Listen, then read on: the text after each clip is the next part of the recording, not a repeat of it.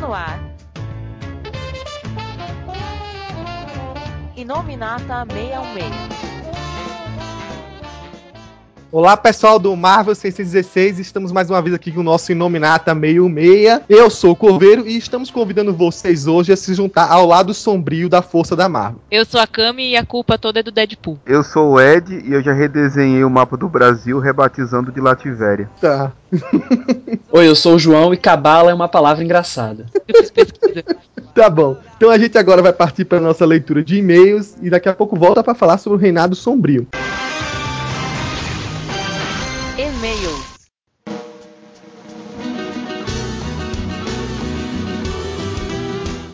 Então vamos lá, estamos mais uma vez na sessão de e-mails do nosso Inominata, eu e o Ed. Olá, tudo bom? A gente tá com o programa cheio hoje, né? Afinal, é um ano de Reinado Sombrio. Tem muita coisa para falar, então a gente vai ler só dois e-mails hoje. O e-mail do Fábio Roberto da Silva de São Paulo, capital. É, ele fala: O que acharam da revista do Capitão? O Demolidor deveria fazer parte do mix da revista. O Aranha, o Capitão e o Demolidor são os melhores defensores urbanos da Marvel. Já passou o tempo dos guerreiros secretos, nem os americanos querem mais isso. Capitão Demolidor, Vingadores Secretos e Thunderbolt seria um mix genial. Já vi mais gente reclamando sobre a, a presença do Guerreiros Secretos nessa nova revista do Capitão América. Ela fazia parte ainda do mix do Reinado Sombrio, eram histórias bacanas. É, eu sou particularmente um fã do, dos Guerreiros Secretos do Hickman. E você, Ed? Ele perguntou o que a gente achou da revista. Eu gostei da revista e, pelo que foi montado, Demolidor e o Homem-Aranha não encaixam. Ele, ele falou aqui que o- os três são heróis urbanos, mas o, o Capitão ele não chega a ser um defensor urbano. Ele é um cara assim que enfrenta terroristas, inimigos políticos e coisas do tipo. O, o Aranha ele é um defensor urbano, mas um pouco mais fantástico, né? Que tem um super vilões e coisas do tipo. E urbano mesmo dos três aqui é o Demolidor. Mas eu acho que a, a revista ela formou um mix legal justamente porque ela, ela traz esse clima de conspiração. Capitão tem isso, do Buck, né?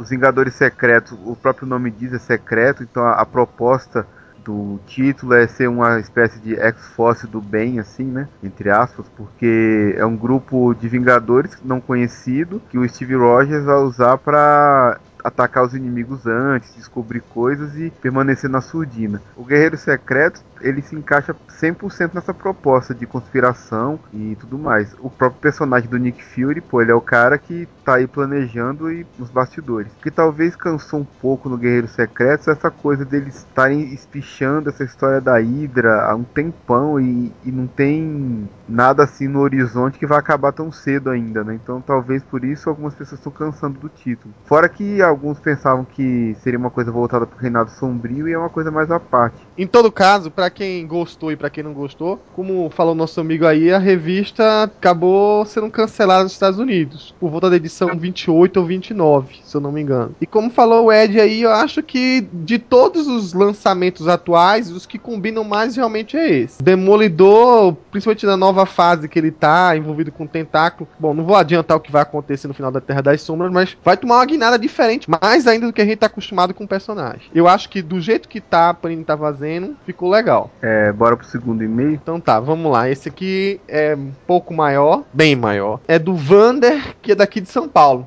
Conhecido nosso, por sinal. E aí, 66. Aqui quem fala é o Vander, arquiteto de São Paulo, mais conhecido como o pai do Pedro. É, pra quem não sabe, o, o, o Vander é pai daquele garotinho que saiu um monte de foto agarrado com a cama e com o Ed no primeiro Marvel Day, né? Pode até colocar um, um link aí, né, Ed, pro pessoal conferir. Primeiro Marvel Day e no segundo também, né? Ele até comenta aqui, ó. É, o Pedro, pra quem não sabe, talvez seja o único fã do site que pode dizer que compareceu no Marvel Day em todos os anos de sua vida. Sim, ele tem dois anos, assim como um evento. Parabéns, esse aí vai- não tem como errar. Ele tem que ser fã da Marvel do começo ao fim, né? É, a gente pode até tornar ele um membro honorário, né? Eu só espero que daqui a uns 5 anos não se revolte, seja fã do Batman, de tanto pai falar da Marvel pra ele. Bom, enfim. Assistiu o filme X-Men First Class há mais de um mês, depois de o Ed e a Cami quase me matarem ao saberem que eu ainda não havia assistido o filme. Hoje em dia, um pai nerd como eu vai ao cinema dando prioridade ao jovem padawan Pedro, que estava maluco para assistir Carros 2. É, fazer o quê, né? Mas vamos ao que interessa. Fugir de todas as imagens, trailers e comentários sobre o filme conforme eu pude. Então minha expectativa a respeito do filme era quase nula, já que o último filme dos X-Men, Wolverine, nem merece comentário. Sim, como fanboy comprei o Blu-ray para minha coleção e está lacrado até hoje. O Jefferson tá solidário a você, que ele também, apesar de tudo, comprou o DVD. Eu não entendi essa, como é que o cara odeia o filme e ainda comprou um Blu-ray pra ficar fechado? É, coisa de fã, né? Eu consegui resistir a, a esse filme e não comprei. me recuso a comprar.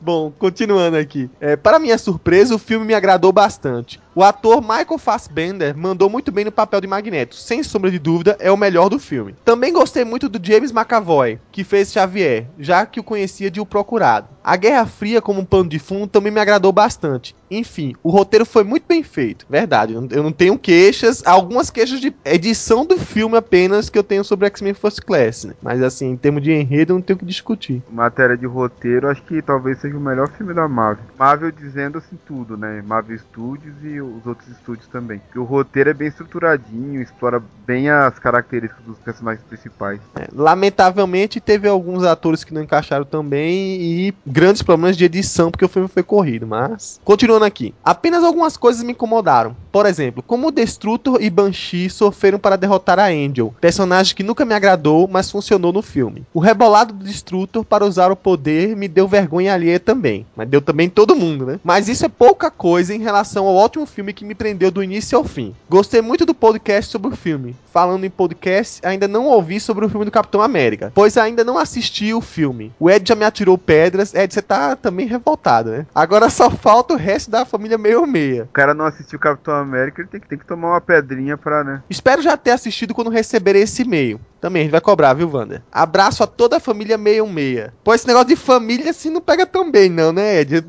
Legal de família restart, família não sei o que, mas tudo fazer, bem. Fazer um coraçãozinho com a mão. Aproveitando agora o e-mail do Vander, já que ele, além de falar dos filmes, falou do Marvel Day à vontade, a gente podia fazer um nosso jabazinho sobre o evento que a gente vai estar tá participando esse ano. Não é um evento organizado por nós do site, mas a gente vai estar tá num tipo de parceria na Arena Comics, que faz parte da Fest Comics. Então, alguns dos palestrantes que vão estar lá no dia 14, 15 16 de outubro agora, de 2011, como o Mike Deodato Jr., Will Conrad e alguns outros, a gente vai estar tá meio que sediando as palestras, né? A gente vai ser um tipo de moderador entre o desenhista ou o nosso convidado e o público. É, fora a programação de palestra que a gente vai ter, interagindo com o pessoal lá, também vamos ter um concurso de desenho semelhante ao feito no Marvel Day, né? Então, mais uma vez, um, quase um arte no meio meia ao vivo, né? Vai ter premiação, né? Então, quem mandar bem nos desenhos aí pode concorrer. Fique atento aí na nossa programação do site. Desde a semana passada a gente tá revelando algumas novidades que vai ter no evento e a gente vai ter cobertura total. Então, muita gente nos comentários falou que, pô, finalmente a gente vai conhecer a galera do Marvel 66. Então, essa é uma ótima oportunidade. A gente vai estar tá lá pelo menos de sábado a domingo, o dia praticamente todo. A gente vai estar tá com as camisas estilizadas do site. Então, é facinho achar a gente. Afora isso, é, tenho certeza que todo mundo vai estar tá lá no evento no próximo fim de semana. Quem tiver dúvidas, perguntas,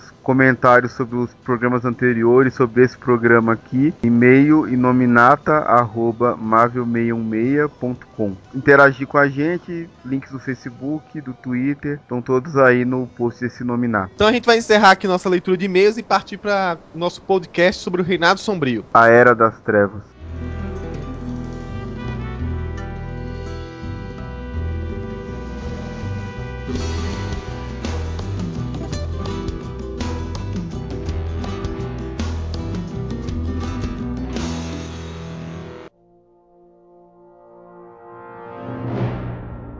Pra quem acompanha nosso Inominata desde o começo, deve estar lembrado que a gente iniciou tudo com uma grande trilogia, desde a queda, finalizando até a invasão secreta. E no final da invasão secreta, aconteceu justamente a queda do Stark, que até então estava sendo o grande nome dos super-heróis dirigindo a Shield, e a ascensão de Norman Osborn. Como ocorreu essa ascensão, a gente explicou muito bem num programa especial que retratou tudo que a gente sabia, conhecia até então sobre o Norman, desde o começo, quando ele é apenas um vilão do Homem-Aranha, até se tornar a grande liderança da nova ordem mundial. Só que a gente vai relembrar um pouquinho como é que foi esse início, né? A Kami chutou aí que a grande culpa é do Deadpool. Eu vou passar para ela para ela explicar mais ou menos por que seria a culpa do Deadpool e como é que o Norman conseguiu chegar onde chegou. Numa missão a mando do Nick Fury, o Deadpool foi atrás de informações de como matar Rainha Skrull, que foi interceptado pelo Norman. Então, com essa informação super importante, de um modo muito difícil de como matar uma Rainha Skrull, dando um tiro na cabeça dela, que é só, só Rainha Skrull morre assim, né? O resto da população não. Graças a esse ato heróico, entre aspas, o Norman, que era só diretor do, dos Thunderbolts, tomou o lugar do Tony Stark. Tentaram pegar uma coisa de uma história de humor como a do Deadpool e colocar numa coisa supostamente séria, né? Ah, só dar um tiro na cabeça dela. Mas, às vezes a coisa mais simples é, é a coisa correta a fazer, né? Mas a sessão dele, assim, é engraçada. É engraçada, é curiosa, porque mexe com justamente com essa ideia de que não importa o que, que a pessoa é, ou não importa o que, que a pessoa faz. Uh, se de uma maneira geral ela for vista como alguém necessário, né, uma pessoa certa no momento certo, ela acaba ganhando um espaço muito grande. É o caso do Norman, quer dizer, cara era um bandidão, esquizofrênico, louco. Ah, mas ele matou a rainha Skrull. Como se todo o resto que aconteceu na invasão, quem tivesse resistido ou não, não tivesse feito nenhuma diferença, né? É uma noção muito simplista de como as coisas acontecem. Ah, não, ele matou o chefe. Se ele matou o chefe, acabou tudo. O que não é verdade, né? Eu acho que Bendis quis fazer uma crítica a como muitas vezes se usa a opinião pública nesse sentido. Não digo nem que a opinião pública vai sempre nesse sentido, mas ele é usado. Olha, ele é o principal responsável, então tem que dar tudo na mão dele. É, é meio estranha, mas, é, mas ela não é idiota porque ela é crítica, né? Ela tenta dar uma cutucada nisso que acontece com tanta frequência. Mataram o Osama Bin Laden, parece que resolveram tudo e o mundo continua a mesma coisa. E aí? É, e nela não passou batida essa informação, porque logo depois da invasão secreta, naquele especialzinho que sempre vinha anexo, com o Ben Urich, tinha a informação de que o Ben colocava, mas depois de tudo que ele fez, até o livro que eu publiquei sobre ele sendo duende, as pessoas simplesmente vão esquecer. Então é, isso está colocado dentro da, da trama. É, porque aí a gente tem que entender que não é simplesmente as pessoas esquecendo, né? O que, o que acontece é que as pessoas, entre aspas, foram levadas a esquecer, né? Tentaram sobrepor esse feito dele a todo o resto como se fosse possível apagar esse tipo de coisa. Né? Não é jogar o cara de volta na prisão por causa disso, pode até dar uma aliviada, mas não fazer o que fizeram, que é colocar o cara na posição que acabam colocando. É interessante que ao, ao longo do Reinaldo Sombrio das revistas, o Norman ele aparece em várias situações diferentes. Em uma delas ele chega a falar: Você tá falando com um homem que sozinho acabou com a invasão Skrull. Isso é mentira, né? ele começa até a acreditar nisso, porque ele tem essa coisa. Ele tá servindo a justiça, mas a, na visão dele. No momento certo, na hora certa, com a pessoa errada. E aí aquela pessoa tomou posse de tudo. E junto a isso tem todo aquele jogo de mídia que ele foi puxando nas histórias do Thunderbolts, que para quem acompanhou em Universo Marvel naquela época, entende direitinho como é que ele se tornou-se aquela evidência, né? Ele sempre estava lutando, colocando os Thunderbolts para lutar mais na frente das câmeras. Então ele tinha isso em mente, de que ele tinha que ganhar essa popularidade e ao mesmo tempo que apontar o dedo para os erros de um Homem de Ferro para conseguir essa troca de poder. É, foi tudo um projeto, na verdade, né? Ele só aproveitou a oportunidade perfeita para que esse projeto desse um salto, né? Eu ia falar exatamente agora que ele é um oportunista, né? É, sim. É exatamente sim. o que, que ele é. Mas não só oportunista, porque ele planeja adiante também. Ele, né? Ah, sim, mas ele sabe a hora certa que ele tem que estar tá lá fazendo a coisa certa pra. né? Foi aquilo que a gente falou na, naquele outro especial, né? Porque que ele é um cara que tem uma lábia muito forte, né? Mas o que eu quero agora é pegar justamente essa parte do Norman, a final da viação secreta, com ele recriando o mundo aos seus desejos, né? Ele descarta Shield e cria uma nova agência chamada Martelo, que seria muito mais feroz, né? Muito mais radical. Recriar os Vingadores Sombrios e até recriar um herói para ele, né? Porque apenas Norma Osborn não era suficiente e a memória do Duende Verde também não era uma coisa lá muito agradável. A sigla Hammer ou Martelo nunca foi, na verdade, nunca deu sentido a nada. Né? Ele criou a sigla antes para depois dizer o que que significa. E nunca deu um significado, nunca, né? Nunca. nunca teve. Ah, tá. Eu achei ótimo. Ah, bota aí alguma sigla que tá bom. A ideia do instrumento que era mais importante para ele. O escudo simboliza defesa, que é a shield. O martelo é algo que vai né, atacar. E os caras do martelo, até tava falando com a Kami comentando sobre eles. É meio que a parte, mas tem a ver, né? Que ele tava falando sobre aquela o arco mais mais procurado do mundo do Homem de Ferro, que eu falei que eu achei meio, forçado a Maria Hill encontrar um grupo de insatisfeitos lá, que insatisfeitos com a administração nova e que deixaram ela embora, né? E aí eu falei pra câmera assim, que foi estranho ela achar justamente um grupo que só tinha ex-agentes da SHIELD insatisfeitos com o martelo.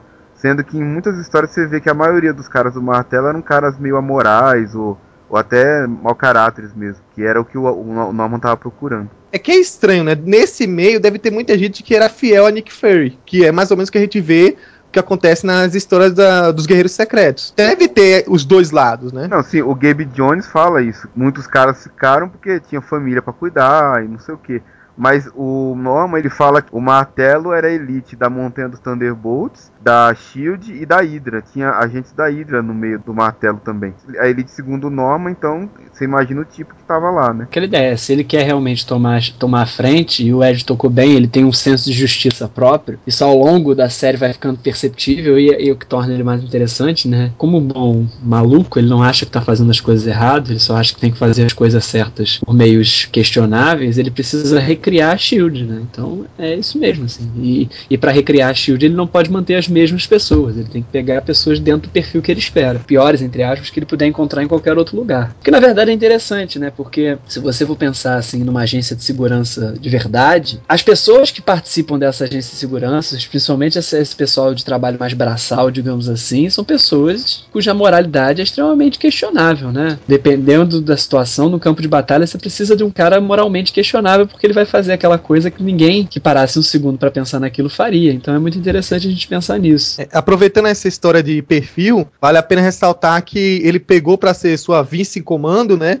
Alguém que era justamente de encontro com as ideias dos diretores anteriores, tanto o Nick Fury quanto o, o Tony Stark, que era a Victoria Hand. É, a Victoria que... Hand que batia de frente porque ela era justamente extremamente, né, por falta de um termo melhor, era muito maquiavélica, né? É, ela na verdade tinha uma ideia de formação da, da SHIELD, na época que ela era uma, uma agente, né, diferente, e ela foi fazer um relatório, mostra isso mais à frente na uma das histórias em que foca-se mais nela, contradizendo os últimos comandos, que eu não sei se é da fase do Nick Fury e do Tony Stark, agora alguém me lembre aí. E justamente isso fez até ela criar um clima ruim com a namorada dela, que também era um agente da SHIELD, e meio que rebaixou o nível dela. Na verdade, ela mandou uma carta pro Nick Fury, aí o Nick Fury começa a ler e fala, que merda é essa? Resolve isso aqui pra mim. Aí transferem ela pra, pra algum lugar bem longe. É, rebaixa ela, coloca ela. Rebaixa e transfere. A outra gente termina com ela por causa disso. Que ela tinha falado, ah, não, não fica quieta, não, não, não, manda carta nenhuma, e ela foi e mandou. É, e foi por isso que o Norman foi buscar justamente alguém que acharia que seria atrativo para ele. Alguém que discordasse da política da Shield anterior. Né? É, ele precisava de alguém que não seria uma puxa-saco do Nick Fury. E, e, quem melhor do que alguém que tinha um raciocínio, tinha um pensamento coeso, quer dizer, ela, era uma, ela é e é uma pessoa inteligente, de atitude e tudo mais, e que se ferrou justamente por ir de, de encontro ao que o Nick Fury fazia ou deixava de fazer lá dentro. Era a pessoa ideal para ele. Mas você falou que era meio maquiavélica, você acha ela maquiavélica, João? Eu achei que. Isso que o termo é terrível mesmo. O que eu quis dizer com isso é que essa mesma maneira distorcida, até certo ponto, do Norman Osborn, ela também tem. Talvez não tão louca quanto ele, sabe? Esse negócio de ficar, né, de, de, de os fins justificam os meios, de que uh, para atingir um tipo de justiça que ela enxerga, qualquer meio é, é possível. Mas ela é muito menos preocupada, por exemplo, com o bem-estar da, da, da maioria das pessoas do que um agente da SHIELD normalmente é. Mesmo assim, tendo essa moral meio distorcida, perto do Norman Osborn também. É, ela, vira uma santa. Uma é. consciência. É. Não, mas ela é. tem, tenta até ser um pé na terra dele, né? Tipo, ela não é tanto quanto ele, mas ela, ela compartilha até certo ponto isso dele, entendeu? É, tipo, ela é como se fosse o Duggan do, do Nick Fury. Ou que foi a Rio pro Tony Stark. A Rio pro Tony Stark. É, ela não é a mesma coisa que ele, mas no que importa mesmo eles pensam parecido. O que deu a entender para mim é o seguinte, que ela viu na oportunidade de em ser a vice-comando do martelo, mesmo não concordando tanto como vocês acham que estão com a visão do Norman Osborn, mas de estar de regulá-lo, já que ela tinha já uma experiência da SHIELD e o Norman não tinha, então como boa parte dos comandos iam ser sublegados para ela, ela viu, acho que ali uma oportunidade de fazer do jeito dela e tentando colocar alguma rédea no Norman. Eu acho que foi mais ou menos isso. Mas isso também é uma ordem que o próprio Norman Dá para ela. Quando ele recruta, ele fala que quer que ela seja aquela pessoa que possa dizer para ele que ele tá errado. Porque ele sabia, ele sabe como ele é e tal, então ele, ele queria também uma pessoa que fosse a consciência dele. Tanto que logo depois de enfrentá-la, o Homem Molecular, ela dá uma dura nele para ele fazer um exame e ele concorda. Porque Exato. ele sabe das limitações psicológicas que ele tem, do histórico dele. Então ele precisava de uma pessoa que tivesse uma mentalidade semelhante a ele, mas que não tivesse um duende na cabeça que fosse atrapalhar. Exatamente, que ela, ela, ela é parecida com ele o suficiente, ao mesmo tempo que ela não é parecida com ele no que ele tem de pior, né? Que é esse descontrole e tudo mais. Ele precisava dela. Mais do que ela precisava dele. O que ela compartilhava era a questão do- dos poderes que eram delegados infinitamente pro Nick Fury, que ele nunca respondeu a ninguém, né? Então, aí, como eu falei, né, além de montar a superintendência, ele também tinha agora que montar quem seria o, esquadrão símbolo de heróis do seu governo. Como os Vingadores é, sempre foram a marca, né? Ele, os Thunderbolts já eram reconhecidos como vilões, os Vingadores eram como heróis. Ele foi recriar sua equipe de Vingadores. Mas antes de passar para cada um deles, eu queria falar sobre como ele montou o seu novo herói, né? Tinha comentado antes que é, de Duende Verde não era um cair, recairia bem. E ele ficou pensando muito em como ele que seria, né? Acho que na primeira edição de Vingadores Sombrios é que mostra aquele dualismo. Quem é que a gente tá precisando na nossa equipe? Ele conseguiu um Homem-Aranha, conseguiu um Deus, conseguiu é, uma sua Miss Marvel, mas tá faltando quem que simbolize isso? Então que veio aquela ideia dele olhando para aquele quadro clássico dos Vingadores. Não, não. Não foi? A ideia foi do Ares. Foi. Ele tá olhando a foto e falando o que que tá faltando na equipe. O Ares fala Capitão América e Homem de Ferro. Aí o Norman até fala, vai ser meio difícil conseguir esses dois aí. Aí ele fala, não, o simbolismo, o soldado, o patriota e o cavaleiro de armadura. É, exatamente. Aí a ideia é do Ares. Aí quando ele providencialmente achou um- uma tonelada de armaduras, aí ele Ele chama o fantasma pra procurar as armaduras do Homem de Ferro. É a primeira vez que o fantasma reaparece, depois de muitos anos. Exato. E depois vai pro Thunderbolts como prêmio por ele ter achado e ter ativado as armaduras pra ele. E aí que tem a ideia de juntar os dois símbolos, que na verdade, acho que aproveitaram um embuste que fizeram no final da Guerra Civil, com aquela armadura que dividia o Capitão América com o Homem de Ferro, que era uma, uma armadura meio vermelho e azulada. Com É, era, era a armadura do Homem de Ferro com, a vermelha, azul e branca. Era uma brincadeira pra época, né? Não tinha nada a ver aquilo ali, mas acho que gostaram da ideia. Então surgiu essa ideia de montar o Patriota de Ferro, que não tinha a mesma tecnologia de repulsores, é uma tecnologia inferior. É bem destacado isso nas histórias do Homem de Ferro, mas se tornou uma ameaça para o próprio, né? O que acontece depois que o, o Tony Stark sai da chefia da SHIELD, que não existe mais SHIELD, enfim, não se entrega, claro, então ele vira um fugitivo. Mas o principal é que ele tinha acesso, graças à lei de registro, à identidade de todos os heróis, né? Inclusive do Homem-Aranha, que é a grande vontade do, do Norman Osborn. E aí a gente entra naquelas coisas um dia a mais, mas vou ignorar essa parte. Mas então aí ele não pode deixar que o Norman Osborn tenha essas informações. Então ele apaga tudo que é possível, mas ainda resta um banco de dados que é a cabeça dele, então ele resolve apagar a cabeça dele também. Então ele começa um processo de reversão neural que vai indo aos poucos apagando todas as memórias e até funções cognitivas. Enquanto isso, fugindo, porque ele é um fugitivo, e que ele precisa segurar que até o final desse processo o Norman não consiga acessar essas informações. Pensei numa coisa aqui que a Cami falou que o Norman, o grande objetivo dele é o arquivo da identidade do Homem-Aranha, tanto que é o primeiro que ele tenta acessar. Eu fiquei imaginando quando ele abrisse ia aparecer um arquivo assim, demônio.exe. E ia soltar um vírus infernal no computador dele. Mephisto.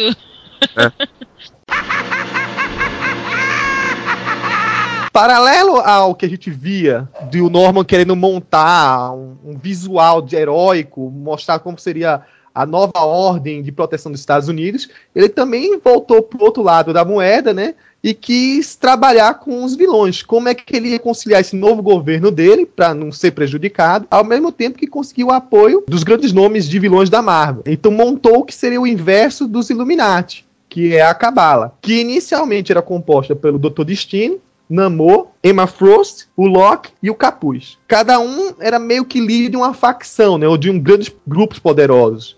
A Emma Frost e o Namor de Atlantes e Mutantes. Já o Loki, né, dos deuses asgardianos, e Doutor Destino, o Doutor Destino, um grande déspota, né? O Capuz é que apareceu aí como uma grande zebra, mas talvez tenha sido o mais forte aliado do Norman nessa. Bom, claro que o Norman tinha essa moral toda perante alguns nomes aí. Por exemplo, Doutor Destino não é uma pessoa que facilmente se sujeita. Para forçá-los a aceitar esse plano, né, e colocá-lo como cabeça desse grupo, dessa cabala, ele chamou uma criatura misteriosa, uma entidade misteriosa que não era revelado para o leitor, somente quem estava ali no grupo percebia, que praticamente colocou todos eles quietinhos, né? Não que estivessem sujeitos a total fidelidade ao Norman, mas pelo menos obedecessem ele temporariamente. A Cabala virou três focos de aliados: o Norman com capuz, o Namor com a Emma Frost e o Doutor Destino com o Loki. Essas três duplas que foram os mais fortes, tanto que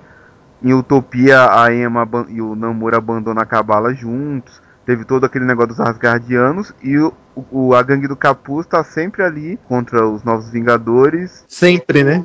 É, em, prol dos planos do Norman. A relação do Norman com o Capuz era uma relação em que o Norman era predominante, né? Nitidamente predominante, apesar de todo o poder que o Capuz tinha. Ele é que mandava no Capuz e na gangue dele. Eu queria até comentar isso rapidamente, porque eu acho que cabe comentar aí. Esses confrontos constantes do Capuz com os Novos Vingadores, eu não consigo enxergar isso como uma falta de criatividade. A, a mobilização do Norman em torno do Capuz foi justamente com esse objetivo. Eu vou botar na mão desse cara a responsabilidade ou a missão de encher o saco dos Novos Vingadores para eles saírem do meu pé. Eles só foram atrás dele quando eles estavam todo, todos arrebentados na, no meio da rua, que foi aquele negócio que o, que o Luke Cage teve um ataque do coração, e quando o, o, o Clint Barton foi preso porque tentou matar o Norman Osborn sozinho. Ele nunca foi atrás assim, meu plano é ir atrás dos Vingadores, dos Novos Vingadores. Ele nem via esses Novos Vingadores como uma ameaça tão grande. Se você lembrar, tem uma capa bem busteira dos Novos Vingadores que mostra um confronto entre as duas equipes, mas na verdade não ocorre esse confronto. Exatamente, porque, porque ele não achava que os Vingadores Sombrios eram para aquilo. Ele mobiliza o Capuz e a gangue dele justamente para ficar, ó, deixa, deixa a gangue do Capuz segurando esses caras. Mesmo porque, se você lembrar direitinho, é, alguns daqueles Vingadores eram heróis ainda para a população. Então, um confronto direto, eu acho que talvez exatamente, o time dele. Exatamente, exatamente. Nessa história aí da capa embusteira, o Norman fala no final, quando ele manda a gangue do capuz, alguém na equipe questiona, ah, gente, por que, que a gente não foi? Aí o Norman fala, eu acho que não pegaria bem bater no Capitão América no primeiro dia. Exatamente. Apesar de estar bem definido, eu acho que uma coisa que me marcou muito no final da primeira edição da Cabala foi um comentário que o Doutor Destino faz com o Namor, né? Que a, ele aceita o Norman, tá se sentindo ameaçado por aquela criatura lá que mais tarde a gente vai saber quem é. E que todo e... mundo desconfiava que era e todo mundo acertou. É, não tinha como não acertar, né? E aí ele fala: não, a gente vai deixar ele como quiser, mas no final eu comando a Terra e eu namoro o mar é seu, né? Porque vale ressaltar que até então havia uma união entre o Namor e o Doutor Destino, que mostrou um pouco naquela minissérie furada do Namor, mas que, para quem tava no Brasil não acompanhou direitinho, mas eles estavam aliados no início. Depois é que se desfez um pouco essa história. É, mas o Destino é meio fiel a isso. Quando o Norman apresenta o treinador lá como membro novo, ele meio que questiona e o Namor. E aí até que é o, meio que o rompimento da cabala, que os dois brigam, a sombra dá uma porradona no destino e tudo mais. Ele fica meio bravo, que ele tem a impressão, e é verdade isso, que o Norman tá substituindo os membros da Cabala por membros mais controláveis, que era o caso do treinador. E aí isso. o bicho pega lá entre eles. Uma coisa curiosa sobre as histórias da Cabala é que ficou meio entendido que o Doutor Destino é bissexual, né? Ele é o quê? Bissexual. De onde você tirou isso? Que isso, Ed? Lá vem o Ed com as conclusões que ele tira. Esse é o Daken, cara. Não, não, o, o Dr. Destino também tem uma tendência bissexual, porque, ou ele é mesmo, porque na naquela história onde ele fantasia sobre o futuro, da Cabala, que ele mata o Norman, matou o Capuz, não sei o que. Aí o, o, o, Namor fala, e as mulheres? Ah, estão no lugar delas. Aí tá a Emma e o Loki acorrentados com roupa de Princesa Leia lá. e todo mundo sabe que o Loki era praticamente um travesti. mas o... o corpo era de mulher. Ah, meu, mas o, o recheio era outra coisa. O recheio era outra coisa. o cerne do Reinado Sombrio, que é justamente as histórias dos Vingadores Sombrios. Vamos contar um pouquinho sobre a primeira edição, que é quando ele escolhe seus membros, seus novos membros, né?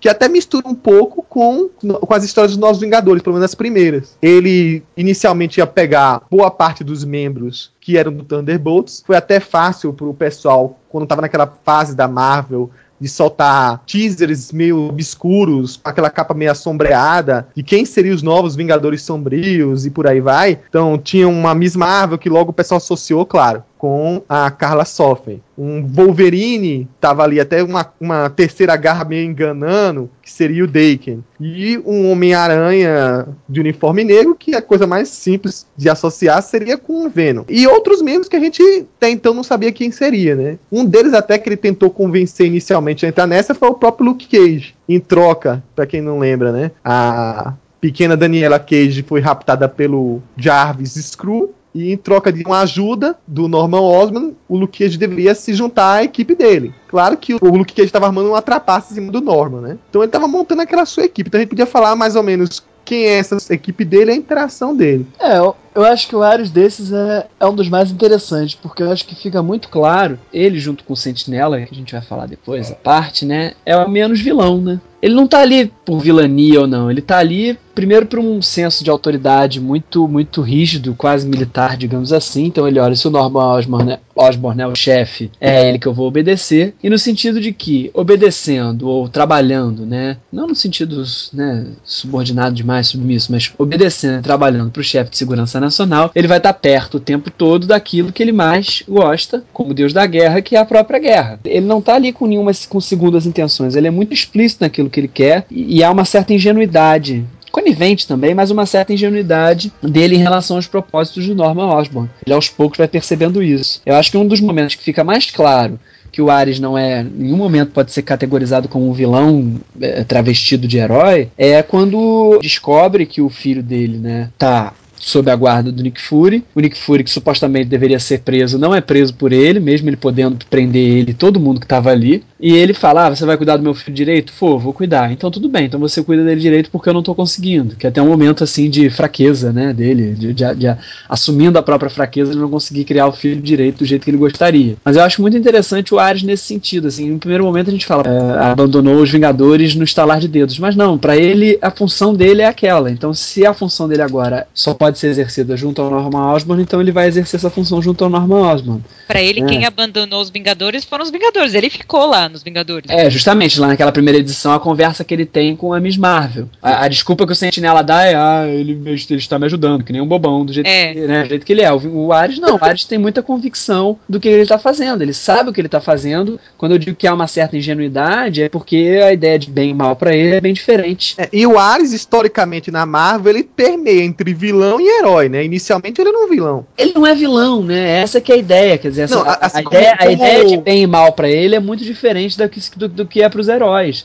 Ele, é. na verdade, se a, se a proposta, eu acredito que seja essa proposta do Reinado Sombrio, é justamente fazer com que as coisas não, seja, não sejam tão preto e brancas, né, tão né, certo, errado, belo, feio, etc, etc, o Ares é um personagem fundamental para participar disso. O papel central, até certo ponto, dele na, na, nos Vingadores Sombrios e tudo mais, é, é justamente voltado para isso. Ele é representante, um dos representantes mais importantes do Reinado Sombrio. Na própria mitologia grega, o conceito de bem e mal não é igual ao nosso. O, o Eclos, por exemplo, matou os filhos. Ah, até porque é uma sociedade completamente diferente. Zeus cometia o que para nós é, são atrocidades e tudo mais. Então, classificar o Ares como vilão, como herói, é, é muito simples pro contexto de onde ele vem. E ele foi bem utilizado nesse sentido, eu acho.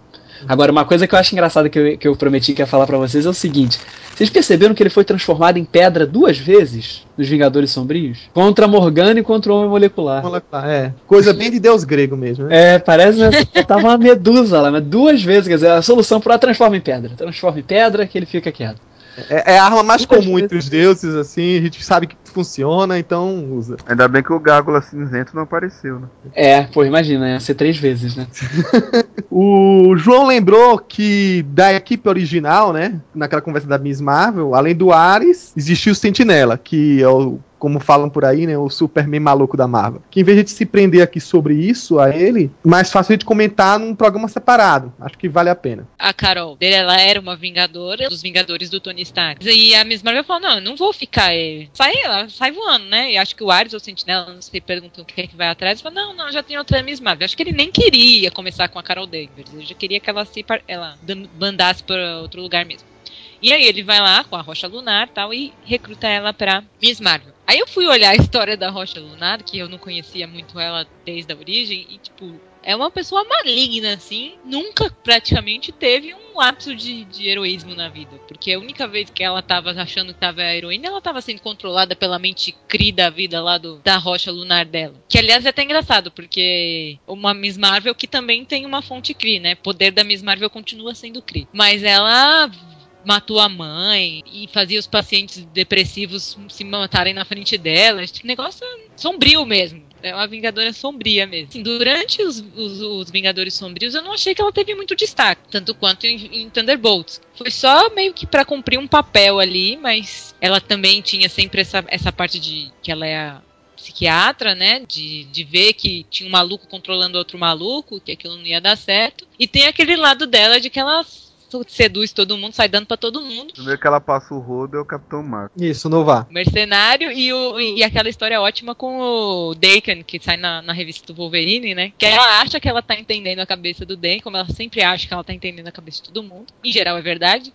Mas que no Daken ele vai lá e conta aquela história da, da velhinha que ele ia matar, mas ele resolve tomar um chá, e aí ela fica toda assim, nossa, é isso? Não, eu matei ela mesmo. E aí ela fica meio que assustada. Tipo. O Daken é a primeira pessoa que ela topa que é mais assustadora que ela. Né? Exatamente. Ela ia passar o rodo até no Venom, cara. É, é cata o mercenário lá no meio da sala com câmera e não sei o que, tipo, sem pudor algum. Ela tem pudor algum. Quando o pai dela morreu, alguma coisa assim, a mãe dela teve que trabalhar três empregos para sustentar ela e uma vida terrível. E de, depois disso ela falou: Eu não quero ficar igual minha mãe. Eu quero ter poder, dinheiro e eu não quero sofrer que nem ela. E sabe, sei lá, por que matou a mãe também. É egoísmo. Ela quer se dar bem. Não importa como, não importa quem ela traia, ela sempre trai. Então ela quer se dar bem. Ela quer ter o prazer dela ali naquela hora e, enfim essas coisas, né? Então a agenda dela é o bem próprio. Então, desde que ela se tornou uma. Não é, se tornou heroína, mas participou de um grupo de heróis, que foi a primeira formação dos Thunderbolts, é, a gente via que ela queria estar tá numa posição de liderança, mas nem necessariamente tá como líder. Então, quando caiu a, o, a liderança do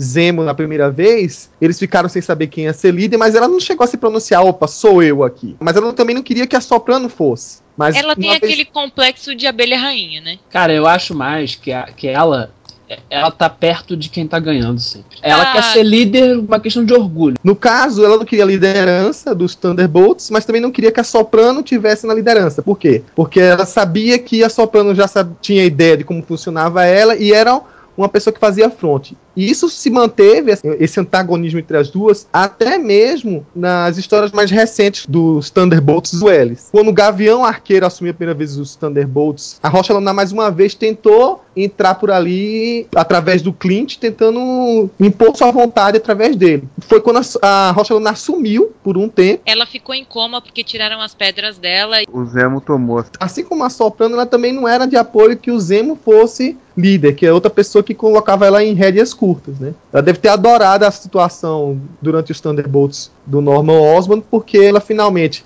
além de passar a perna na Soprano, ela tinha aquela posição de destaque. Ficou um, um climão entre ela e a Soprano, por causa que quando o Gavião Arqueiro chegou para liderar, ele disse que lideraria só se o assassino do grupo se entregasse, que era o o Mach 1, o besouro, né? Soprano ficou meio bolado. Ela tinha visto a Rocha Lunar matar um príncipe alienígena a sangue frio e meio que não achou justo. É quase que ela entrega a Rocha Lunar, a Rocha Lunar impede e ficou meio com um clima entre as duas. Aí até o quando o besouro foi embora, ele falou: Ó, não denunciar ela não, porque ele sabe, sabe o quanto que a a rocha lunar pode ser perigosa. Aí, ó, não, não denuncia ela não, fica quieta e e segue, segue em frente aí. Eu acho que ela tem um problema com a Soprano, porque a Soprano tem uma fonte de heroísmo, né? Ela, no fundo, a Soprano, no fundo, é uma heroína. A Rocha Lunar, não. Então, assim, se a Soprano estiver lá, ela vai acabar, às vezes, desmascarando essas outras faces da, da Rocha Lunar, que é mais fácil sem a, a Soprano por perto.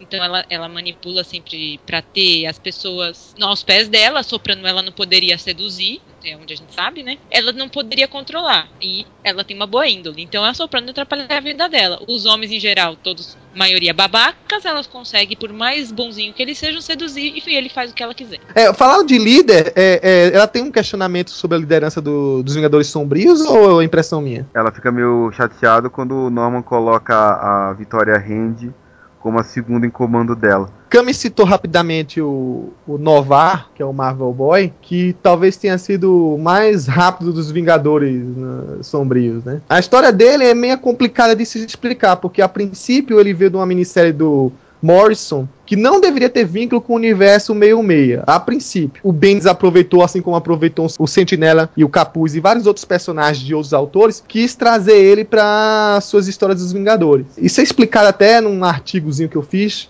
que tem os resumos das três edições que foram publicadas aqui, acho que pela Mitos, no Brasil. O Ed também pode colocar aí no post, certo, Ed? Então, no final dessa minissérie, ele é um personagem que era até meio anti-herói, né? Um Kree que tinha queria fugir para o seu planeta de novo, né? Queria sair da Terra e bateu de frente com as forças dos heróis locais, que não era nenhum dos nossos heróis conhecidos, né? O governo tinha uma, um exército de Hulks, outros tipos de heróis, e ele bateu de frente com outros vilões que um que parecia que usava a armadura original do Homem de Ferro, que era um tal de Rei Midas e por aí vai. E no final dessa história ele foi, foi encarcerado, foi preso numa prisão chamada O Cubo. E ficou perdido assim por um bom tempo. Acho que essa minissérie é do começo dos anos 2000. Só foi resgatado o personagem durante a Guerra Civil. Ele foi o vilão do, da minissérie durante a Guerra Civil dos, Vinga, dos Jovens Vingadores e dos Fugitivos. Que foi quando trouxeram ele definitivamente para o universo meio-meia. Esse personagem caiu na, nas graças do Bendis, ele começou a trabalhar um pouco dele no Illuminati, mexeu aqui, mexeu ali. Durante a invasão secreta, colocou ele com uma história marginal, né? Ele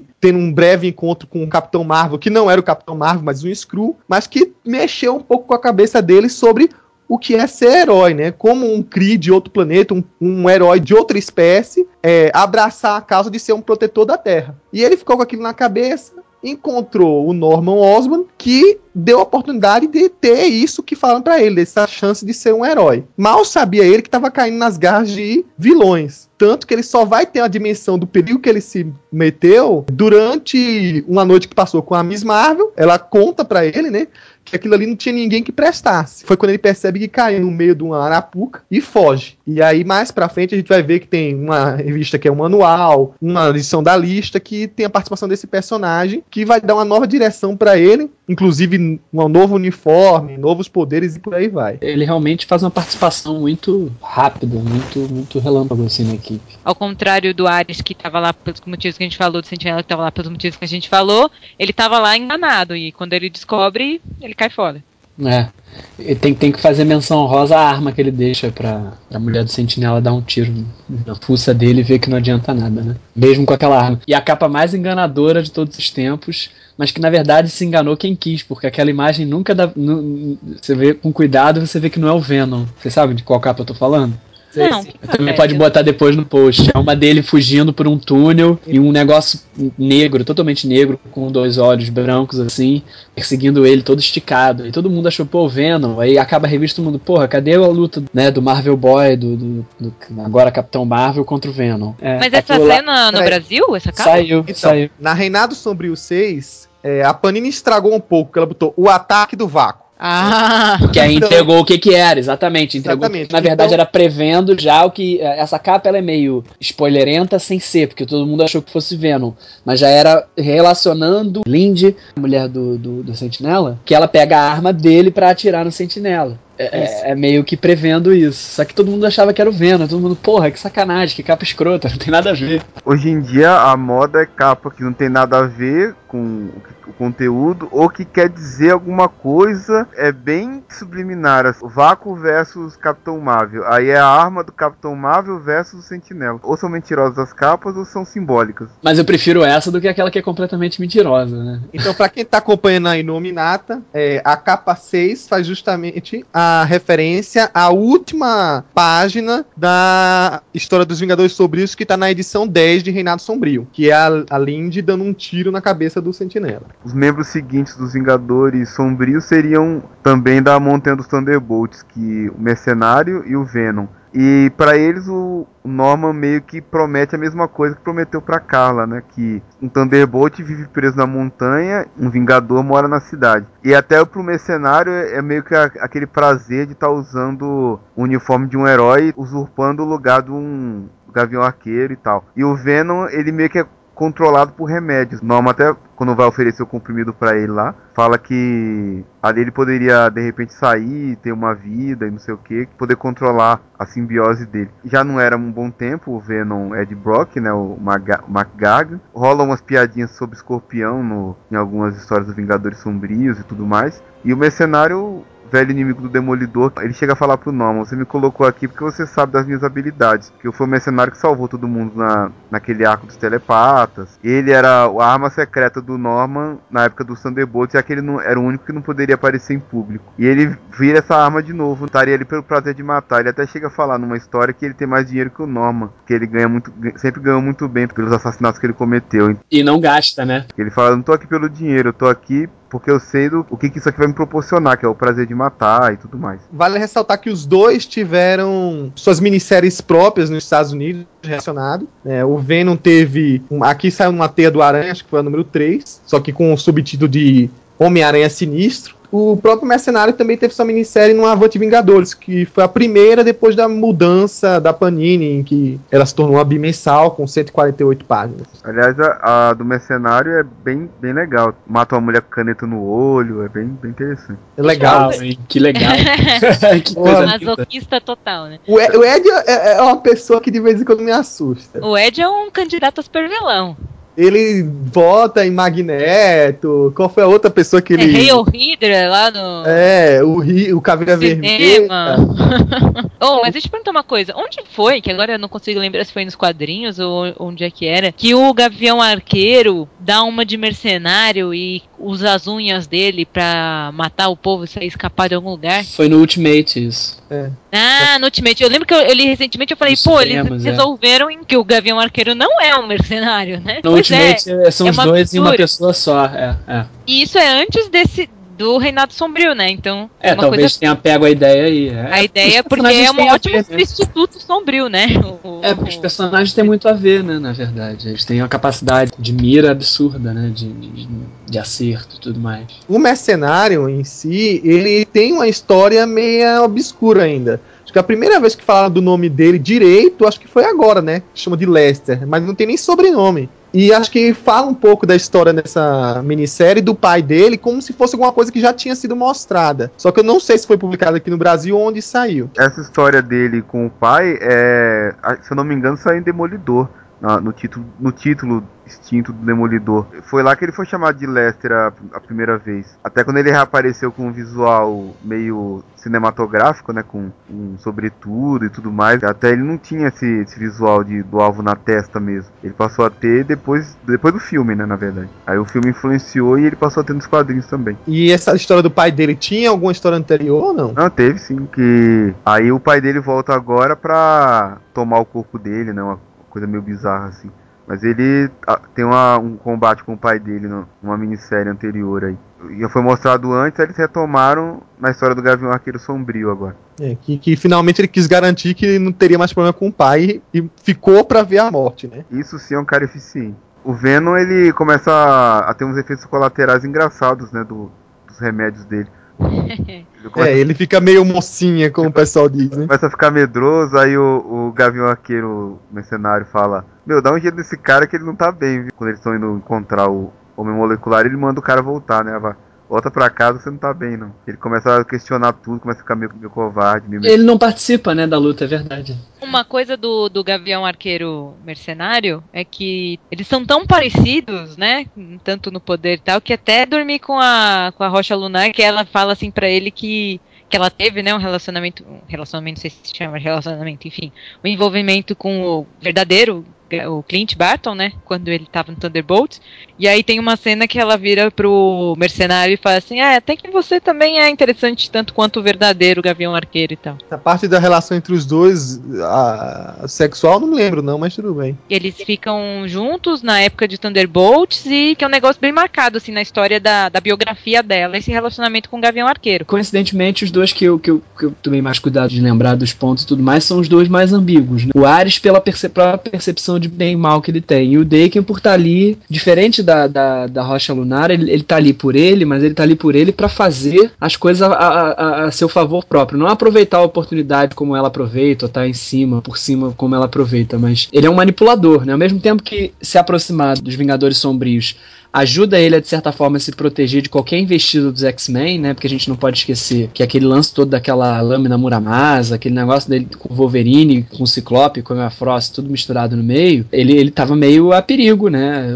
O Ciclope tava querendo ir atrás dele, etc e tal, né? Pra tomar conta até por ele ser mutante. Eu preciso fazer uma observação. O João tá sendo subliminar em 500 milhões de palavras aqui. Ele tá dizendo que o Daken é ambíguo, que ele quer ficar por cima e que ele tava a perigo.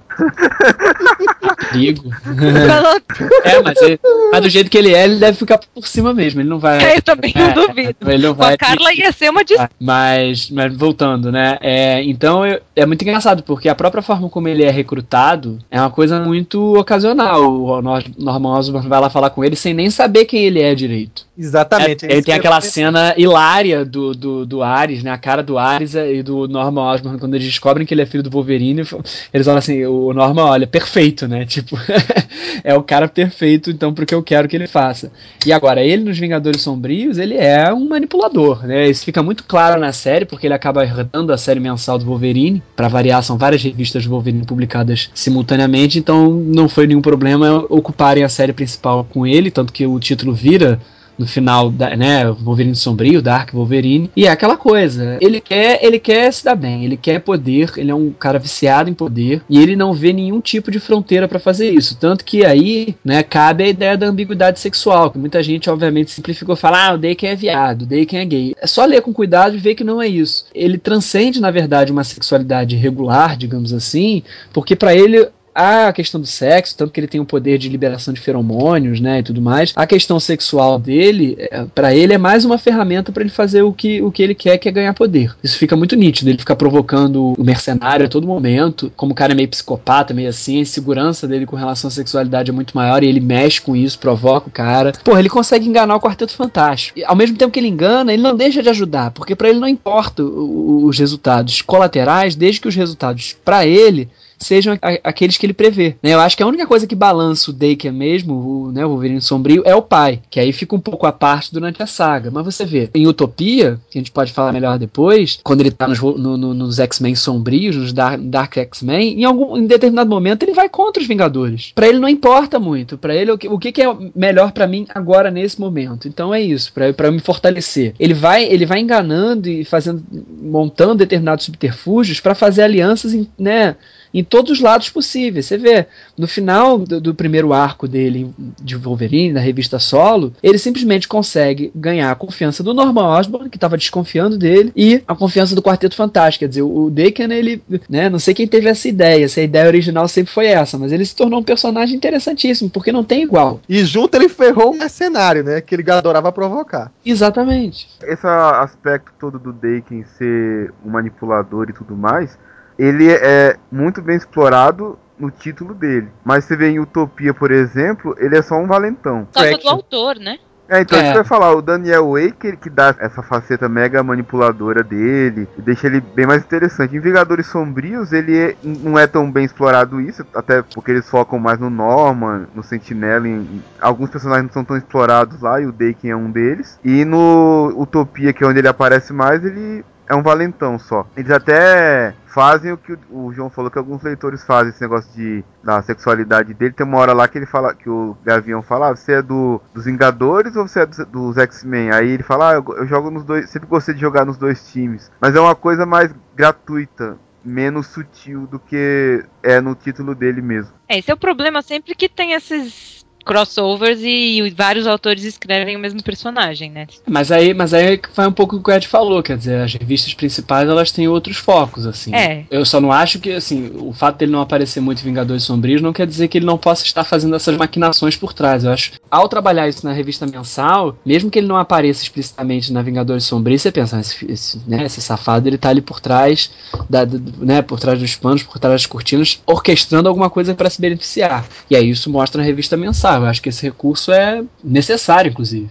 Eu achei bom, porque senão, imagina se não tem revista mensal. Aí sim ele ia ser só um valentão, né? E, e é bom na revista mensal que o Norman, mesmo depois da primeira vez ele ter ganhado essa confiança, sabe do que ele é capaz. Né? Sabe que ele tá, é uma pessoa que é traidora e tá de olho nele, né? Du- inclusive durante o cerco. Agora, uma coisa. Essa garra Muramasa dele é a coisa mais escrota que já fizeram com o personagem. É, foi bastante, é. Ainda- É, muito.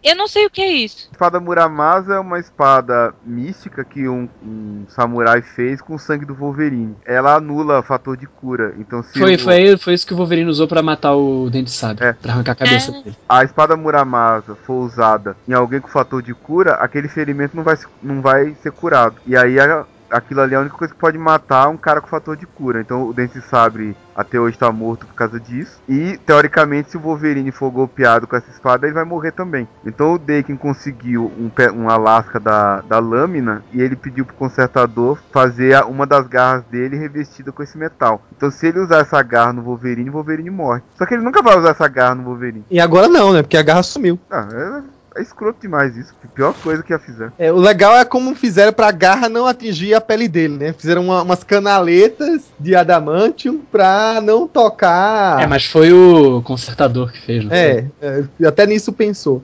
Eu, bom, eu gosto do personagem. Acho que uma das aventuras do Dake que mais me marcou foi como ele conseguiu matar uma mulher sem encostar nela, só pelo celular provocando terror Foi, na, faz ela ser atropelada, né? ser atropelada. Isso aí mostra o que que ele é. Na verdade, não é apenas um valentão, ele é um psicótico, um maluco mesmo que É, um manipulador, né? tem um É. prazer, não só, né? Tem um prazer de ver, Psicopata. tem um prazer de, de causar esse temor. Ele não só usa as pessoas, não só pelos interesses dele, mas ele tem esse perfil, né? Não, ele é psicopata mesmo, ele emula emoções, ele não sente aquelas emoções, ele, ele finge que sente pra poder fazer o que ele quer. Ele é um Dexter do mal. É, o Dexter é que é um psicopata do bem, na verdade. É, o único. O Dex do seriado, na verdade, ele nem se enquadra muito nisso, porque ele tem sentimentos, ele começa a ter sentimentos de verdade. É. Ah, mas é quando eles ferram o personagem. Ele tá voltando a não ter mais agora. Então, mas, mas se ele não tinha, passou a ter e agora não tem de novo, na verdade ele tá fingindo que não tem, né? Fruto ainda da cabala, do primeiro encontro deles, onde o Destino tá participando, a gente tem um primeiro arco dos Vingadores Sombrios, que é um favor que o Norman presta pro Victor Von Doom. Liberá-lo, né, soltá-lo, reconhecer que foi uma prisão não, não oficial da SHIELD na época da- do Tony Stark, e levá-lo pra Latvéria. É, nesse primeiro arco, um comboio do martelo vai levar o Victor Von Doom pra Latvéria, e no meio do processo ocorre o ataque da Morgana Le Fay, que tem uma relação já envolvida com o destino, que o, o Bendis já estava querendo mastigar isso há tempo, só que nunca teve oportunidade de trabalhar, e trouxe agora dessa primeira história dos Vingadores Sombrios. O Norman Osborn move a seu grupo para uma missão não oficial, que não podia ser reconhecida, né? A primeira missão do grupo não pode nem ser ostentada na tela, para salvar o Doutor Destino desse perigo. É até interessante, assim. O Norman Osborn vai lá ajudar e fala: eu tô, tô honrando o meu, meu compromisso. E, e dos membros da, da Cabala, que mais via o Norman Osborn como. né, tratou o Norman Osborn como qualquer foi o Von Doom. Então ele fez questão de ir lá e falar: eu tô te ajudando. Né, porque nem o Loki, que é muito mais poderoso, ou supostamente mais poderoso, né, potencialmente, ele não questionou, é tanto que ele ficou lá na dele, né, só observando. A gente sabe muito bem porquê, mas naquele momento. Dos membros da Cabala, aquele pro qual o, o Norman mais queria se afirmar era o Von Doom. E aí logo de imediato a oportunidade aparece. É isso. É confirmar que o, que o Norman está disposto a cumprir com o acordo desde que o retorno aconteça. O, o mais legal nessa história que eu curti, essa diferença entre a grandiosidade do Doom com o Norman, que durante aquela história de voltar no passado para justamente atacar a Morgana Le Fay, o o Norman praticamente quase não entende o que tá acontecendo, né? O Doom menospreza, você não vai compreender o que vai acontecer. O Norman chega e fala assim, nossa, viagens no tempo sempre dão dor de cabeça. Aí o destino fala só pra imbecismo. É Ele exatamente. menospreza é, a inteligência do Norman. é, com- certa razão, né? O Norman ele não é inteligente, não é tão inteligente no sentido científico do termo. É um outro tipo de inteligência, né? E foi um rebaixamento muito grande pro Doom ser salvo por uma pessoa que ele achava que não, nem se equiparava a ele. né? Exatamente, por isso que o- o Osborn ele ganha muita coisa com isso. Outro ponto dessa história que acho que vale a pena a gente citando, se bem que vai se repetir várias vezes, é a questão de a gente ver a morte do Sentinela, né? Depois que ele arranca a cabeça da, da Morgana Le Fay, ela surge dentro, explodindo ele, só pra ele voltar no final do arco, sem nenhuma grande explicação, e deixar todo mundo boquiaberto. No final desse arco da Morgana Le Fay, além desse ressurgimento do Sentinela, que mais tarde vai ser trabalhado, também teve uma relação que faz ponta com o que aconteceu em Novos Vingadores. O Clint Barton vai à mídia, né? Questionar a liderança do Norman Osborn na frente de todo mundo, relembrar que ele é um grande vilão, e o Norman monta uma entrevista, claro, toda manipulada, para rebater. Só que ele rebate muito bem, que o, o Gavião Arqueiro esqueceu que ele também teve uma origem como É. vilão. Tá aí a inteligência do Norman. É, a inteligência dele tá aí, né? O Clint Barton é, é um que sempre foi um cara muito impulsivo nesse sentido, apesar dele ter sido muito idiota em fazer o que ele fez. É, é a É. inteligência do Norm e a burrice do É, né? corrido, porque ele tá, porque ele não, né, ele ainda tá perturbado por todo o resultado, ele acaba sendo extremamente passional, quer dizer, não acredito que vocês estão tratando como um herói um cara que sempre foi um vilão. Só que aí o Norman quebra as pernas dele, apostando na simplificação das coisas, porque uma coisa é ser o que o Gavião Arqueiro era, outra coisa é ser o que o Norman Osborn era, né? São duas coisas bem diferentes, assim. Agora o Norman Osborn, como eu falei, é a inteligência dele, ele soube usar isso retoricamente e convencer as pessoas de que entre um e outro, a diferença é que ele era legal e o Gavião Arqueiro, que não era Gavião Arqueiro coisa nenhuma, a gente tá chamando ele disso, o, o Ronin, né, o Clint Barton, era ilegal. O que a população que estava assistindo aquele programa deve ter visto é, primeiro, uma pessoa atacando a outra, certo? Que nem estava usando mais o uniforme de herói que elas conheciam, né? Tava, como você falou aí, João, com o uniforme do Ronin. E a outra, uma pessoa que reconheceu a princípio os erros, né? Va- Colocava os dedos na testa, franzino e dizendo que estava se recuperando, ou seja, emotivou. Então, pra quem estava assistindo o programa, disse: olha, um, um cara que tá cuspindo, né?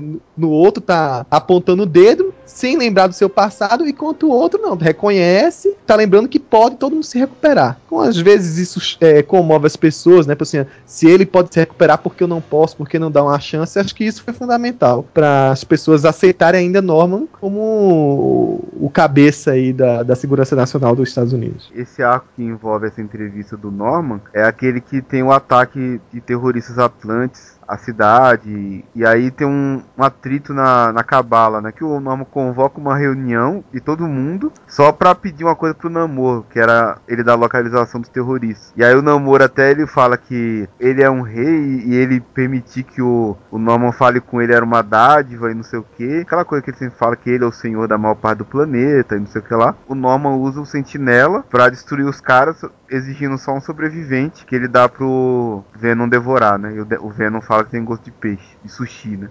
coisa engraçada é que a, a- a relação do Norman com a, a- talvez até pelo fato dele ter um papel de entre aspas homem de ferro, já que ele usa uma armadura também, ele tem uma, umas relações que dá pra traçar um paralelo. Por exemplo, no arco da Morgana, ele e o Doutor Destino vão pros tempos do Rei Arthur, coisa que o Homem de Ferro e o Destino já fizeram. Discussão dele com o Namor, que quase vai pro, pro confronto físico, também é uma coisa que o Stark fez com o Namor na questão do Hulk e tal. Tomou uma bordonhada. Só que no caso deles foi para pro físico mesmo. Então é legal ver esses paralelos do Homem de Ferro original com o Patriota de Ferro. Esses- essas relações antagônicas dele aí. Olha, Ed, não tinha pensado nisso, hein? Eu, eu não tô aqui à toa, eu não tô aqui à toa.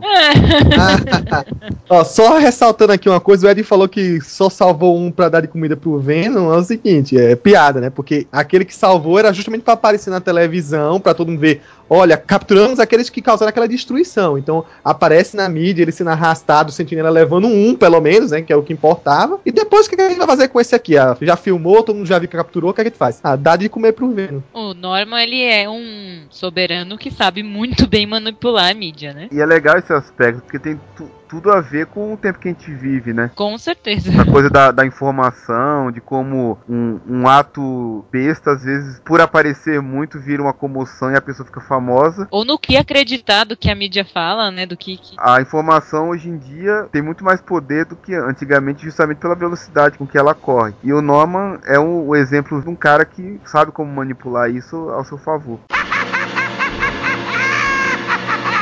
Norman, ele tá colocando o, o- o poder dele em todos os cantos e não ia querer deixar de fora os X-Men, né? Até por isso que ele chamou a Emma Frost pra Cabala tal, que eu acho que até o papel dela na Cabala é bem discutível, porque ela, ela não fez muita coisa, né? É que a posição dele, eu acho que tinha que colocar alguém de liderança mutante. É. Seria o Magneto, só que eu acho que o Magneto tava até sumido na época, né? Não tinha. Tava sem poder e tal. É. O Xavier não, não ia se sujeitar àquilo. Na verdade, o Norman queria um representante dos mutantes, mas que tivesse uma moralidade discutível. Ele tinha conhecimento da Emma através do Clube do Inferno. Claro Sim. que é um retconzinho safado, mas tá lá. É, sim. Mas no final ele vai dar com os burros na água. Porque, enfim, no final não vai dar certo essa parceria. Mas para chegar lá, ele então cria os X-Men sombrios. De- devido a uma toda uma bagunça criada em São Francisco, ele declara a lei marcial, né? E coloca os seus Vingadores ali também. E ele declara o Ciclope como ou ele se entrega ou ele vai se tornar um foragido. E o Ciclope não se entrega. Os X-Men sombrios, então, a formação é o Namor, que até era era uma surpresa, né? A Emma Frost, que aparece como rainha negra, na verdade, porque ela usa uma roupa escura, né? Pra ser os, os X-Men sombrios. A Daga e Manto, que não são mutantes, mas quando o Norman recruta eles, ele, ele fala, mas ninguém vai ficar sabendo disso, que é muito bizarro. Mímico, Arma Ômega. O Fera Negro, que não tá na, na equipe de luta. Ele estava nos bastidores. A Mística, que na verdade ela tá personificando o professor Xavier. Ela nunca apareceu como Mística. E o Daken, que tá lá como Wolverine. É legal que aparece nas histórias como ele chamou cada um. Então o Namor ele faz um discurso de que ele não tem mais governo, sei lá, ele não tem mais quem defender. Teve uma minissérie do, do Namor em que mostra a destruição da Atlantis antiga. Tinha umas células que eram a parte do, do comando dele. Que É, que ele até tá meio que sem, sem rumo, ele não tem uma identificação, né? Tipo, se é mutante, se é Atlante, se é o quê, né? No, no começo, o- acho que o namoro até nega, mas é, no final é a Emma Frost que acaba convencendo ele de fazer parte, até porque eles tinham um relacionamento na época, e também relação da mente dele e tal. Acho que é mais por ela mesmo que o namoro acaba integrando. O Manto e a Adaga, ele vai, o Norman vai atrás e, e promete a eles que eles poderiam ajudar nessa equipe, mas eles duvidam. E aí, no final, o Norman parte pra chantagem, dizendo que ele tem agentes do martelo até na dimensão onde o, o manto se teleporta, então que eles meio que estavam obrigados a ir pra lá. Fera Negro, bom, não precisou muita coisa pra convencer ele, porque ele tem uma moral completamente também voltada pro outro lado, e também ele ia poder fazer os experimentos dele do jeito que ele quisesse. No fundo, o Fera Negro era o único que sabia realmente o que estava acontecendo ali, porque ele fazia parte dessa parte mais obscura mesmo. Os outros estão meio que ou enganados ou forçados. A Mística, ele convence por falar que vai ter o filho do Wolverine lá e ela queria vingança, e ela tá com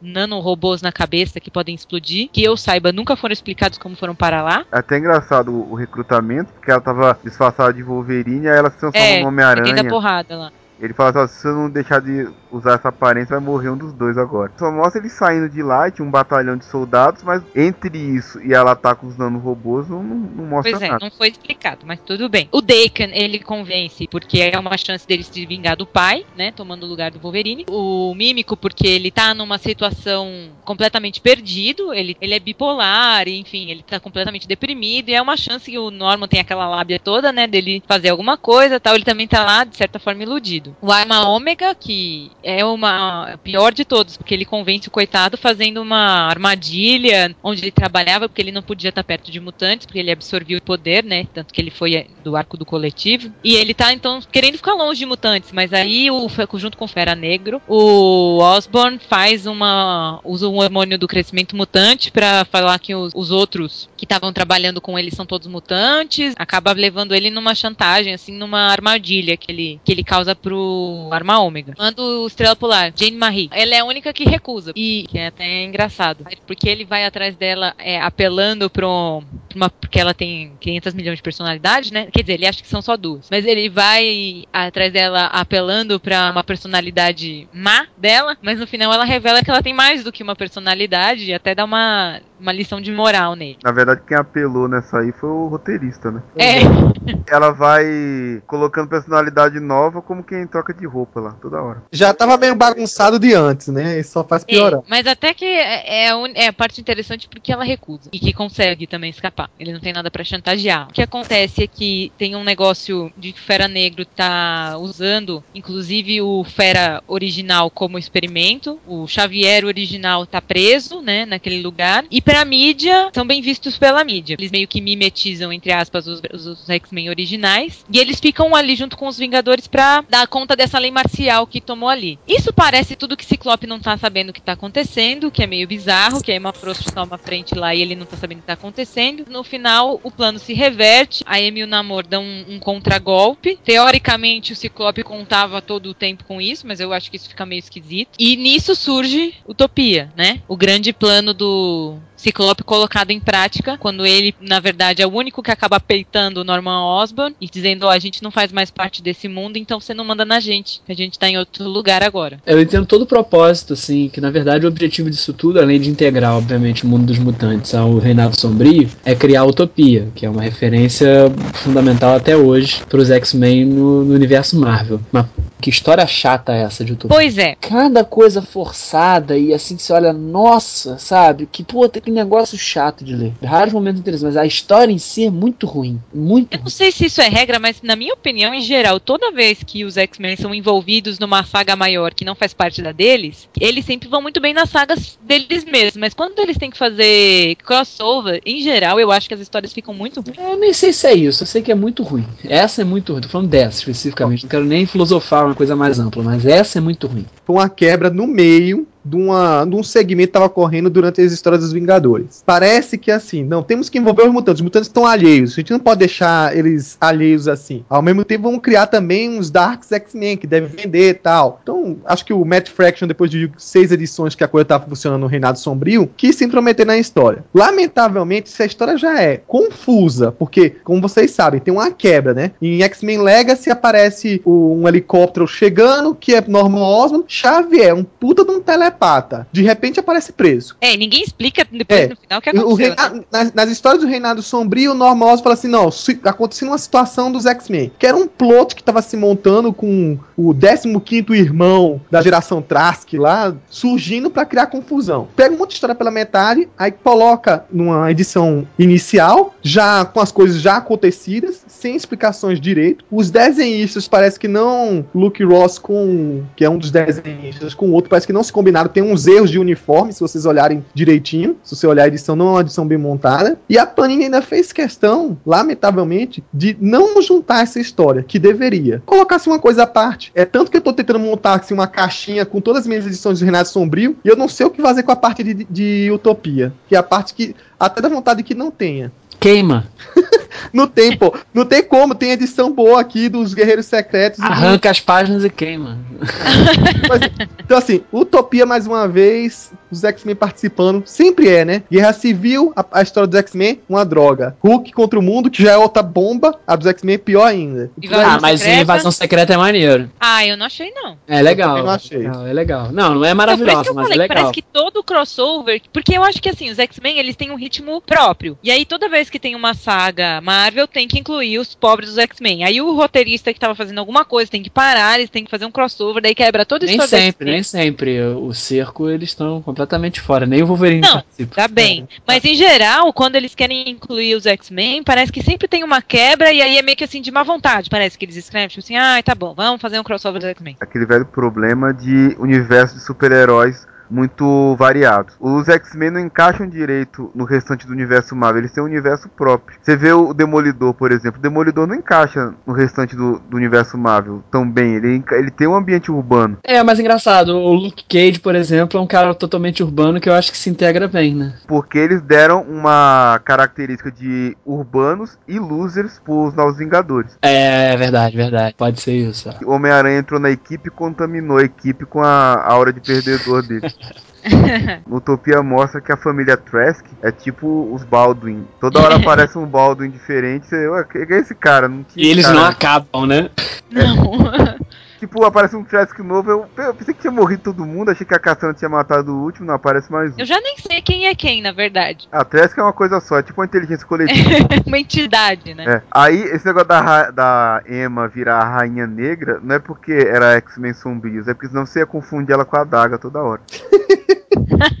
Facilitar a vida do desenhista. É, a Daga é uma loira de branco, você ia ficar confundindo toda hora. E outra coisa, uma loura também que gosta de botar um cada decote, então. Decote. Que eu falei no meu artigo sobre roupa de heroína. Aquilo não tem suporte nenhum. Tem outra coisa, esse negócio aí do recrutamento do Arma Ômega tem um, um erro de continuidade ferrado, né? Porque depois do dia M, essa droga do hormônio de crescimento mutante, ela deixou de existir. O poder da feiticeira escarlate afetou a droga também. Olha, é verdade. Então é um erro de continuidade ainda por cima. É, No final, a história toda também do, do que o Fera Negro usa ele na máquina não ficou muito bem explicado. Eles simplesmente largaram depois e não falaram mais nada. Não, e fora que o Xavier, ele é preso por um humano sem poderes mentais, depois que ele fez aquela coisa maravilhosa de ter acabado com os acólitos sem precisar lutar. Porque ele tinha colocado comando pós-hipnótico, um monte de gente, tinha entrado na mente e feito não sei o que. Caraca, meu, o, o Xavier mandou muito bem aqui. Depois, na conversa, ele acabou com os acólitos.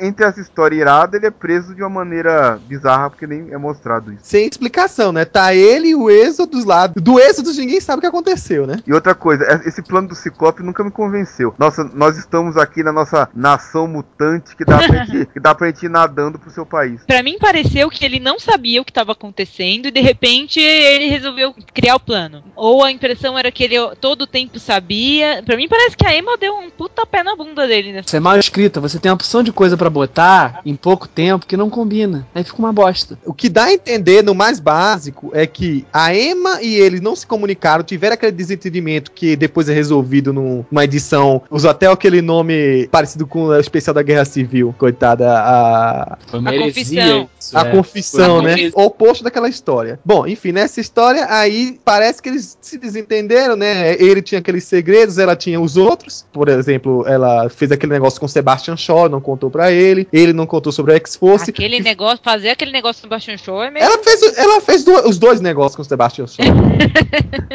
Verdade, fez dois- os dois, né? Fez, o- Fez mas, os dois, mas o primeiro ela- ele já sabia. É, o primeiro ele já devia ter ideia. O, o outro de prender ele e manter em segredo, acho que não, não sabia, né? Mas é o contrário, nessa história da confissão eles não se desentendem, eles se entendem. Então, é o que eu falo é o seguinte: eles se desentenderam e aí eles estão contando, é, é, é, é, tentando se reater a essa história. Mas no começo fica um mal com o outro e, tentando se entender porque um guardou o segredo pro outro. Mas eles fazem Ah. as pazes aí. E a Sim, no confissão. final, né, Ed? Não, a confissão se passa antes da, da, da confusão toda. A confissão é antes? É, porque o que motiva eles a se reatarem é um- o Fera indo lá cobrar aquela quantidade toda de segredos e tal. E o Fera ele ficou capturado quase a utopia inteira. É verdade. Sim, mas a, a história da confissão é depois. Não, ela, ela é publicada depois, então ela se passa antes. Tá vendo como é ruim? A gente não sabe se a história é antes ou Assim, depois. não. De jeito nenhum que eu entendi assim, Ed. Tanto que ele tava mal já antes. Ele tava mal porque ele tá mandando a X-Force decapitar a pessoa toda semana. Ele tá mal por causa Eu- disso. Não, eu não entendi assim. João, você entendeu que foi antes ou depois? Não, Ed tem razão, é isso mesmo. É antes. É, é, é, na verdade aquela história pra explicar aquilo que a Cami falou que fica muito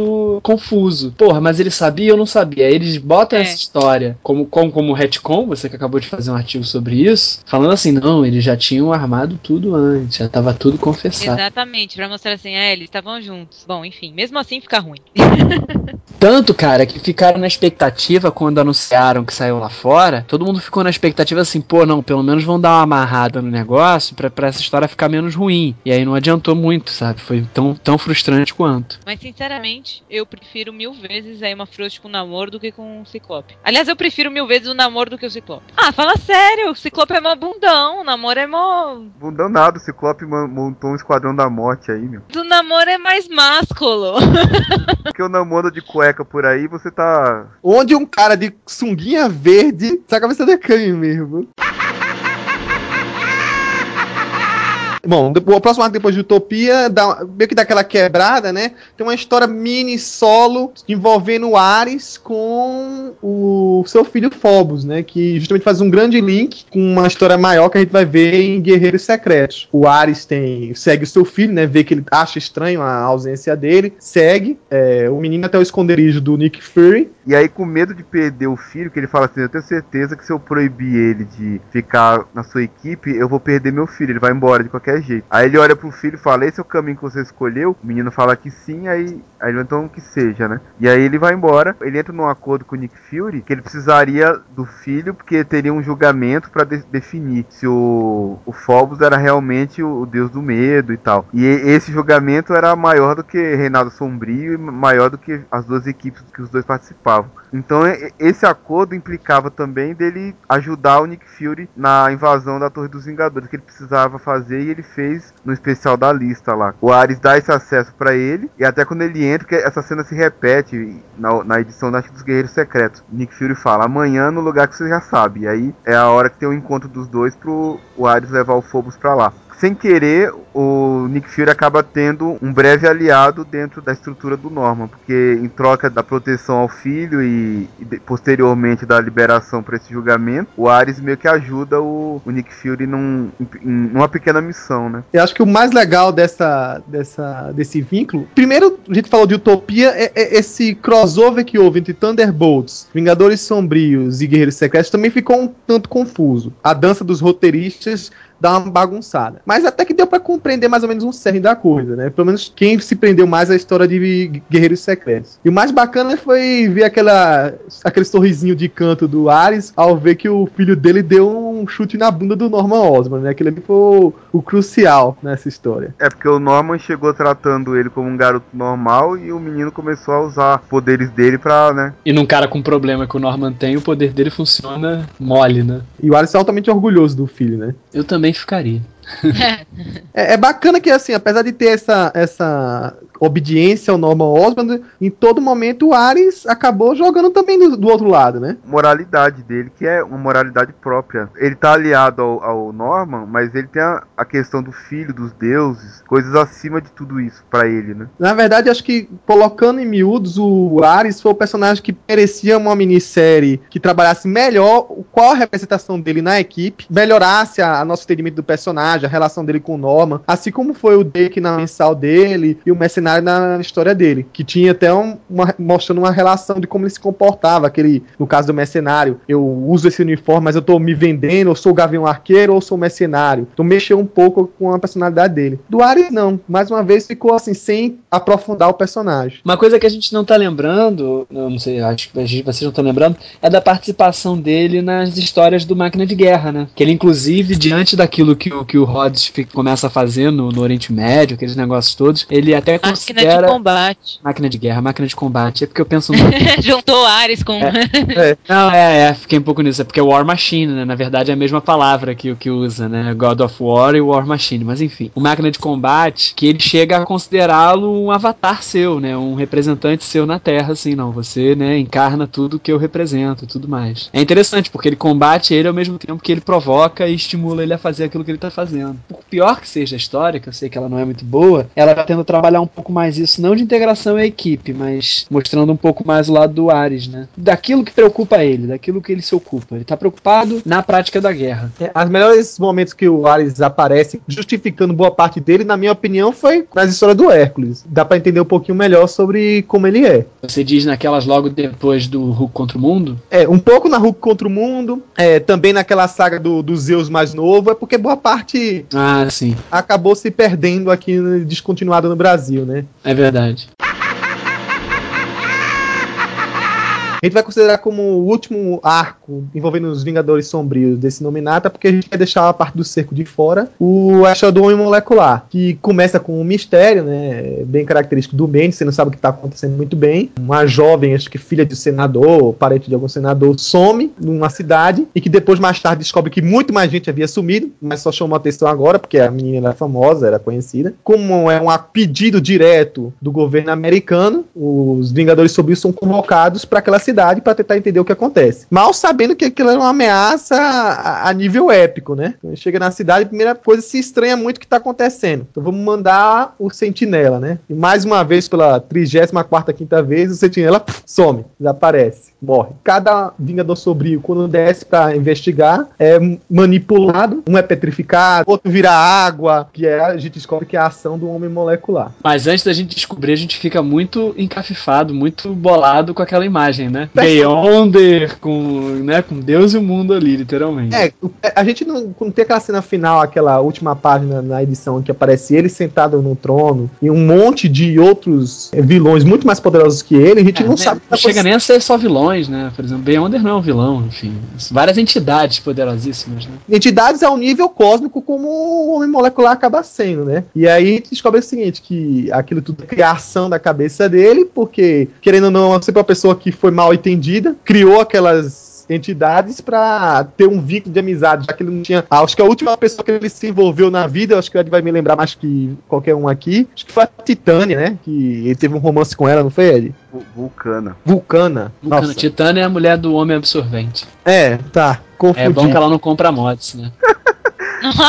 Nossa, que péssima é. Qual foi o, o, o fim do homem molecular mesmo? Guerras Secretas 3, ele se funde ao Beyonder pra formar um cubo cósmico. Pois é, e aí, do nada, sem solução nenhuma, ele aparece. O, o Bendis resgata ele como personagem, dizendo que ele tava ali escondido desde então, né? Ele é um homem molecular, né? Então dá pra ele fazer isso. Os amigos dele, as criações, ele faz com que eles aconselhem ele, né? E aí quando chega a Vitória Rende, um fala pra ele dar ouvidos, outro fala pra ele matar ela. O Bendis tem a mania de transformar todos os personagens que são altamente poderosos ou manipulam realidade em esquizofrênicos malucos, né? É. Que a feiticeira escarlate é culpa dele. O Sentinela, tudo bem, já foi criado assim, mas ele aproveitou. Quem agora é o, o, o homem molecular, que não tinha essa característica, mas ficou meio pinalzão. É, mas, mas faz sentido, se for parar pra pensar, um humano normal, corruptível, com uma quantidade tão grande de poder, ele acaba se isolando, no caso do homem molecular se isolando e, e sem contato com pessoas normais, o cara acaba É, o cara vira uma força, não é nem da natureza, do universo, não é pro cara ser normal, né? bem mais crível isso do que o cara sair por aí com, com a manopla do infinito e tá, tá tudo bem, né? A cabeça do cara não ser afetada. É só Thanos pra isso mesmo. Então é legal esse negócio de mostrar que o poder absoluto afeta o cara e muitas vezes ele, ele não é nem digno daquilo. O Thanos, por exemplo, o Warlock, o Adam Warlock, observou que ele sempre de forma inconsciente fazia o poder se perder, porque ele sabia que não era digno. Então a manopla do infinito, por exemplo, ele deixou de bobeira e foi tirada dele. E aí o próprio Warlock ele foi afetado pelo poder absoluto que ele inconsciente af- afastou o lado bom e o lado mal dele mesmo e deu origem a outros seres que se tornaram vilões também. Então acho que é bem incrível esse negócio que o Bendis usa de tornar os caras muito poderosos meio doidos depois. Nesse arco aí do Homem Molecular, a parte mais legal é que a única coisa que resta pra Vitória a gente fazer é se render, né? É mesmo que ela fica pelada? É, né? É, eu não entendi essa Ela e parte. o, é, eu, eu fiquei. Eu vi aquilo e falei, ué, não me lembro. É, O, o homem molecular não tava tirando a roupa dela pra ver se ela não tá com alguma arma, alguma coisa assim. Sei lá, é, pra, é pra- pro Deodato poder desenhar ela pelada. É, eu acho que foi mais isso mesmo. Eu acho que ele Mas a melhor parte é ela fazendo, irmão, o que, que eu faço agora? E rendo, né? Não, mas a melhor parte dela não foi nem isso. Foi na hora que o, o sentinela volta e leva o homem molecular e fica ela com o Norma pelado do lado. Ela, ai, Norma, não me obriga a tocar seu corpo nu. É verdade. Ela com nojinho. Muito bom, cara. ai, ai, ai. Fora a- as histórias principais que ocorreram em Vingadores Sombrios, a gente teve um monte de outros relacionados que eu acho que não vale a pena se delinear nelas, né? É, mudanças de, de equipe, principalmente nos Thunderbolts, uma revista nova que foi os Guerreiros Secretos que surgiram para fazer frente justamente ao que estava ocorrendo no Martelo, né? Já que o Nick Fury estava com essa nova equipe, tinha algumas pessoas que são leais a eles e ainda tinha algumas adversidades no mundo. E como o Martelo estava direcionado para outra coisa, surgiu essa equipe dos Guerreiros Secretos. Como a gente os Novos Vingadores ficou boa parte do tempo entretido com a gangue do Capuz. Já os Poderosos Vingadores com histórias mais fracas, uma vez ou outra que se bateram com Norman Osborn e se tornaram um tipo de equipe a nível mundial, que acabaram meio que até enfraquecendo um pouco o, o conjunto que era as histórias do Reinado Sombrio, né? Que acabava colocando um- ainda um símbolo de Vingadores pro resto do mundo como uma coisa boa. Na verdade, Poderosos Vingadores, nesse período, não tinha razão nenhuma de existir. Verdade seja dita. Eles tinham os Vingadores rebeldes e tinham os Vingadores vilões. Os Poderosos Vingadores estão aí no meio. Pra mim foi pra satisfazer o Dan Slott, que tem que colocar ele em algum lugar. Aí coloquei em Poderosos Vingadores. Ele fica lá quietinho numa equipe totalmente alheia. A única participação legal dos Poderosos Vingadores é quando não é o Slot que escreve, é quando eles aparecem em Thunderbolts. Interessante como o Osborn subverte, quer dizer, a gente tem que lembrar que ele acendeu dois Thunderbolts, né? Com o diretor dos Thunderbolts na iniciativa, ele acende a chefe de segurança nacional. Então é muito interessante que ele transforma o Thunderbolts numa equipe secreta, né? Uma equipe, como chama em inglês, Black Ops, né? De operações secretas, e que supostamente fazem o trabalho sujo pra ele. Só que é, É muito legal. Max Force, né? É, quase isso. Que é, que é o mesmo princípio, né? De, de, de- uma equipe pra serviço sujo. Agora, é muito engraçado porque eles só fazem merda, né? Principalmente tem. Primeiro que ela é sabotada pela Viúva Negra. Segundo que ela depois é controlada por um louco que é o Bazooka, né? O, é o flagelo, né? Que virou flagelo, né? E fora que tem o Fantasma, que é um cara que tá ali, não por ser vilão, no sentido estrito do termo, também é mais um que se enquadra nessa. E por ter o Paladino e o Homem-Formiga, que é muito engraçado, eu acho ótima a revista, eu acho uma das melhores do Reinaldo Sombria. É, é, é dos que mantém um ritmo mais coeso. No início ao fim você identifica o que é a história dos Thunderbolts e pode não ser nenhuma história décima maravilha do mundo, mas é uma história legal. É sempre uma história interessante. É engraçado, são personagens na maioria totalmente inexpressivos, mas que dentro da revista eles ganham. Você sabe quem é quem, né? Eles ganham uma certa personalidade. E Principalmente até nessa então eram bem desconhecidos, né? Exatamente, né? Por exemplo, quando, quando o flagelo, naquela loucura, mata o carrasco, dá um negócio assim, quando ele, é- ele é meio pré-programado, o uraniano manipula a mente dele e ele, quando vê a cara do, do Osborn numa projeção, atira na, na, na projeção, que obviamente é intangível, e acerta o carrasco. A gente vê uma coesão nas histórias que você, né, pô, caramba, mataram um personagem dessas histórias. E é muito interessante. A própria participação deles lá no, no, no cerco mais tarde também é relevante. Que é legal como conseguiram, dentro da ideia do Renato Sombrio, fazer uma releitura. Além dos Thunderbolts, que é, é realmente muito legal, tem também os Guerreiros Secretos, que a princípio me deu uma decepcionada. Não pela história em si, porque é- o Nick Fury é sempre um personagem legal, os personagens em si são legais. Assim como os Novos Vingadores são a, os rebeldes losers, eu achei que os Guerreiros Secretos seriam os rebeldes eficientes, que estariam ali é, minando o reinado do Osborn em pequenas missões e tudo, sem o Osborn saber que, que era alguma coisa do Nick Fury, daí Guerreiros Secretos, né? Daí de repente ter um, um gancho pro fim do Reinado Sombrio, alguma coisa do tipo. Só que na verdade o Guerreiro Secreto ficou mega focado na questão da Hydra. A parte dessas duas séries que ficaram junto da revista e daquelas outras tie surgiu uma revista especial, que era a lista, que quando a gente pensou que o Renato Subir estava já declinando, teve um up, quer dizer, foi o, o momento que o Norboss falou assim, agora que eu vou pegar pesado, né? Surgiu essa lista que é composto por oito edições especiais, em que ele listou quais seriam os seus objetivos, seus inimigos que seriam cortados. É, cara, na verdade, se a gente for falar de um modo, de um modo geral, ele é muito, pra variar, ele é muito mal sucedido com essa lista, né? Porque as únicas que dão certo, de fato, são, são a do Justiceiro, ele é literalmente fatiado pelo, pelo Wolverine Sombrio, pelo Dake, né? Até porque, de certa forma, é interessante porque mostra o que, que é o Justiceiro no mundo de super-heróis. Acho que é só uma prova de que ele funciona melhor no universo como o universo Max. Não falando mal, eu gosto do Justiceiro no universo regular da Marvel, mas é aquela coisa, né? Se ele bater de frente com esse pessoal, ele vai morrer, que é o que acontece. E aí dá origem ao Frankencastle, que no início eu achava horrível e depois eu achei legal, até divertido. Sim, aceitei a premissa e, e achei as histórias legais. Ele se dá bem no dos Vingadores também. Ele se dá bem mais pela burrice do Clint Barton de tentar ir assassinar o Norman Osborn sozinho do que por um planejamento. Ele não planeja nada, ele aparece lá na porta, em desvantagem numérica, acaba sendo derrotado e preso, né? Que só vai ser resgatado lá naquela e- edição especial dos Novos Vingadores. Mas de uma maneira geral, é, é, é o que você falou, é um momento de declínio, é mais um momento de desespero do Norman do que de qualquer outra coisa. É um planejamento feito às pressas, assim, sei lá. Tem uma que ele se deu muito mal, que foi a do Homem-Aranha. Foi muito bacana. É até engraçado que o, o Norman abre a porta e dá de cara com o Homem-Aranha baixando arquivos no computador dele. É uma cena até divertida. Peter consegue colocar um vídeo que mostra o Norman fazendo umas experiências meio bizarras com pessoas e tudo. Consegue jogar na internet. Então é meio que uma vitória do- dos heróis sobre o reinado do Osborn, porque ele vai ter que né, se esforçar muito pra conter esse dano e obviamente não vai ser 100% bem sucedido porque jogou na internet, como a Cicarelli pôde comprovar, né? E a Johansson? E a, e a Scarlett Johansson também jogou na internet já era. Todo mundo vai ver em algum momento e você não vai conseguir conter. Sabe o que é interessante disso? É que é exatamente o mesmo meio que o Norman usa pra subir também é o calcanhar de Aquiles, né? É, porque como ele é um cara que tá devendo, né? Que é um cara que tá, tem seus segredos e tudo. Ele tem que sempre manter aquela imagem de bom, bom moço diante das câmeras. Mas me lembrem uma coisa, ele sabe quem é o Homem-Aranha, não. Aí que eu ia chegar na parte que eu queria meter o pau. Ah, beleza.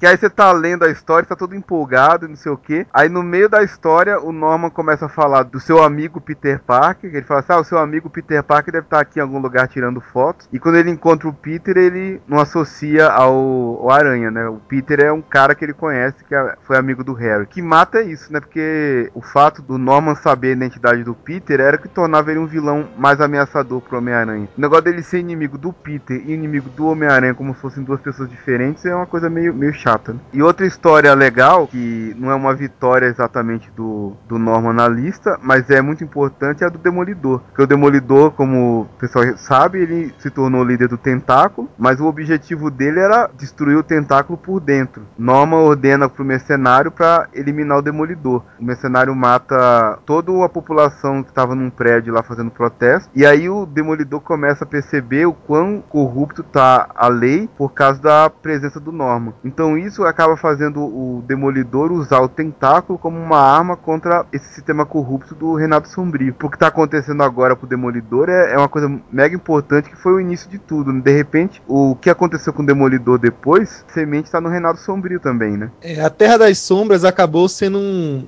uma história do Demolidor que era para receber um, um destaque maior, mas por questões até de histórico de venda aqui no Brasil foi reduzida ao universo Marvel. Não sei, porque provavelmente não vai ser publicada na íntegra aqui no Brasil, os tie-ins não vão sair completos. É, se vale a pena fazer um novo podcast focado nisso aí. Um arco interessante. Sobrou mais outros quatro da lista, né? Que não tem tanta é, importância no contexto do Reinado Sombrio. Um deles é do Hulk, que é uma história em que o Norman manda tanto a, a Miss Marvel quanto a Victoria Hand matar o Hulk e acaba indiretamente tendo um sucesso. Por quê? Como ele tá ciente que o Scar, que é o filho do Hulk, quer matar o monstro, né, não o Bruce Banner, no final da história ele submete o expõe o Bruce Banner na radiação gama, que é o que desencadeia no futuro, como a gente vai ver muito mais tarde, na Guerra dos Hulks, a ele voltar a ser o monstro verde, né, e ter aquela toda aquela confusão que houve naquela história que culmina numa luta final entre o Scar e o Hulk. É, fora isso, tem uma história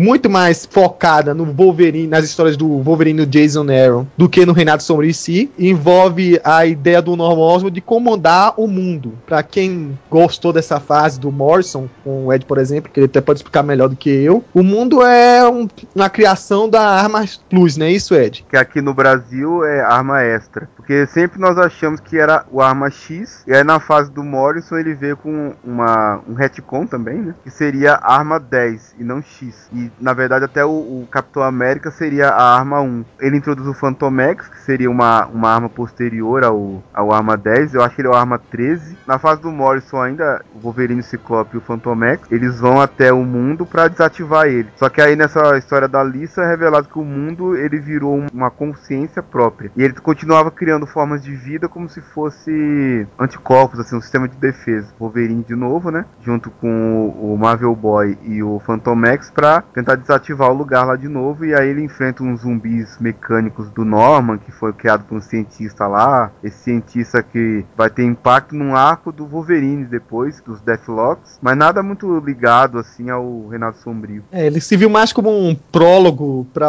a história do Wolverine e do Arma X do que alguma coisa dentro do contexto que poderia aproveitar, né? Juntar o Wolverine com o filho dele, tinha uma relação aí para aproveitar e acabou sendo deixado de lado. E o do Namor. Norman reativa, entre aspas, a ex-mulher do namoro que virou um monstro, bota um negócio pra ela só querer comer Atlante. Aí, junto o namoro com os X-Men, que ele reluta um pouco pra aceitar ajuda, mas a Emma convence ele de que ele é um mutante, blá blá blá, aquela coisa sentimental. Então eles criam todo um plano de tirar toda a popu atrair todos os Atlantes vão pra Utopia pra atrair o monstro, daí tira todo mundo de lá, eles derrotam monstro. E no final, a melhor parte é o Namor tacando a cabeça da ex-mulher dele, que, tá, que é um monstro, pela janela do Norman Osborn. Uma coisa bizarra desse monstro é que o Norman fala que ela tá permanentemente no cio, por isso que ela era mal-humorada. Ah, Falando dos Guerreiros Secretos, na verdade ela se foca muito mais no Nick Fury, né? Que a gente pode até lembrar aqui que acabou a revista, que era pra falar de um grupo que surgiu durante a invasão secreta, se expandiu para um- ser uma revista sobre os grandes planos do Nick Fury. E paralelo a isso, além do, do confronto com a Hydra, a gente viu que tinha uma outra organização surgindo que estava envolvida ainda mais no, por dentro do governo americano. E justamente o que Nick Fury queria ao invadir a Torre dos Vingadores, com uma ajuda do Ares, foi ter acesso a informação criptografada de um dos secretários que já tinha a ideia de que ele era uma pessoa infiltrada no governo. Mostrou que se tratava de uma organização muito, mas muito mais secreta, que nem eu tinha conhecimento, que é o Leviatã. E isso vai ser trabalhado paralelamente nas histórias dos Guerreiros Secretos, que continua mesmo depois do final do Reinado Sombrio. A parte cômica, a lista do Nick Fury, que era salvar o mundo, socar a cara do Norman e tomar uma breja. Ai, meu Deus.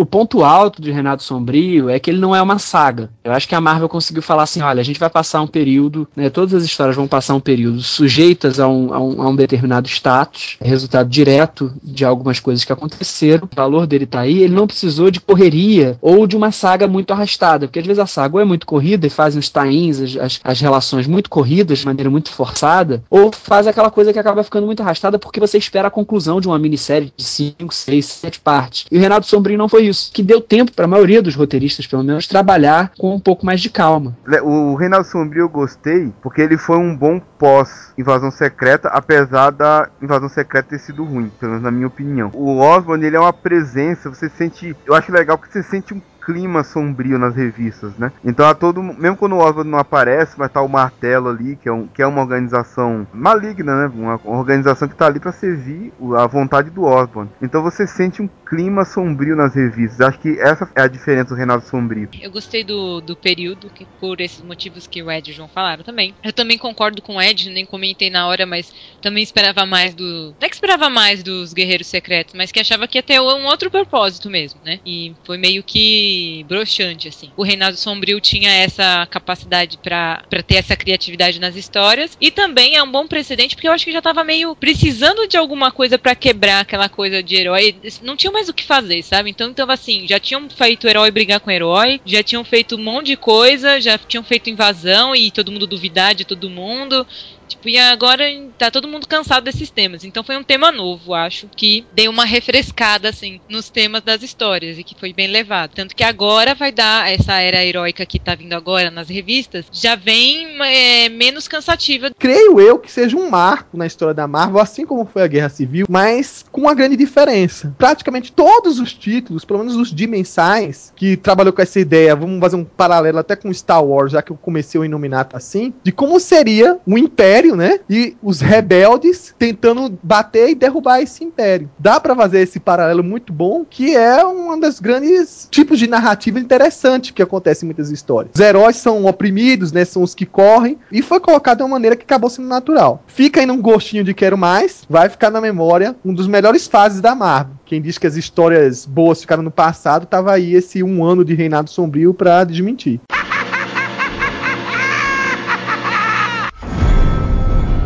A gente tá encerrando aqui nosso programa do Reinado Sombrio e voltamos no futuro podcast. Até lá.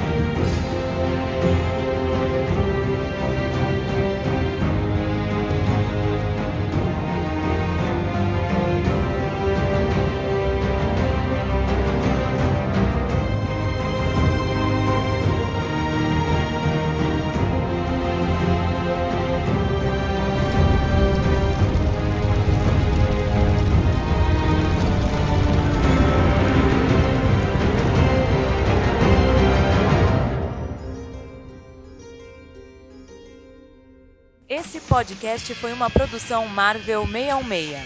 Acesse www.marvel616.com.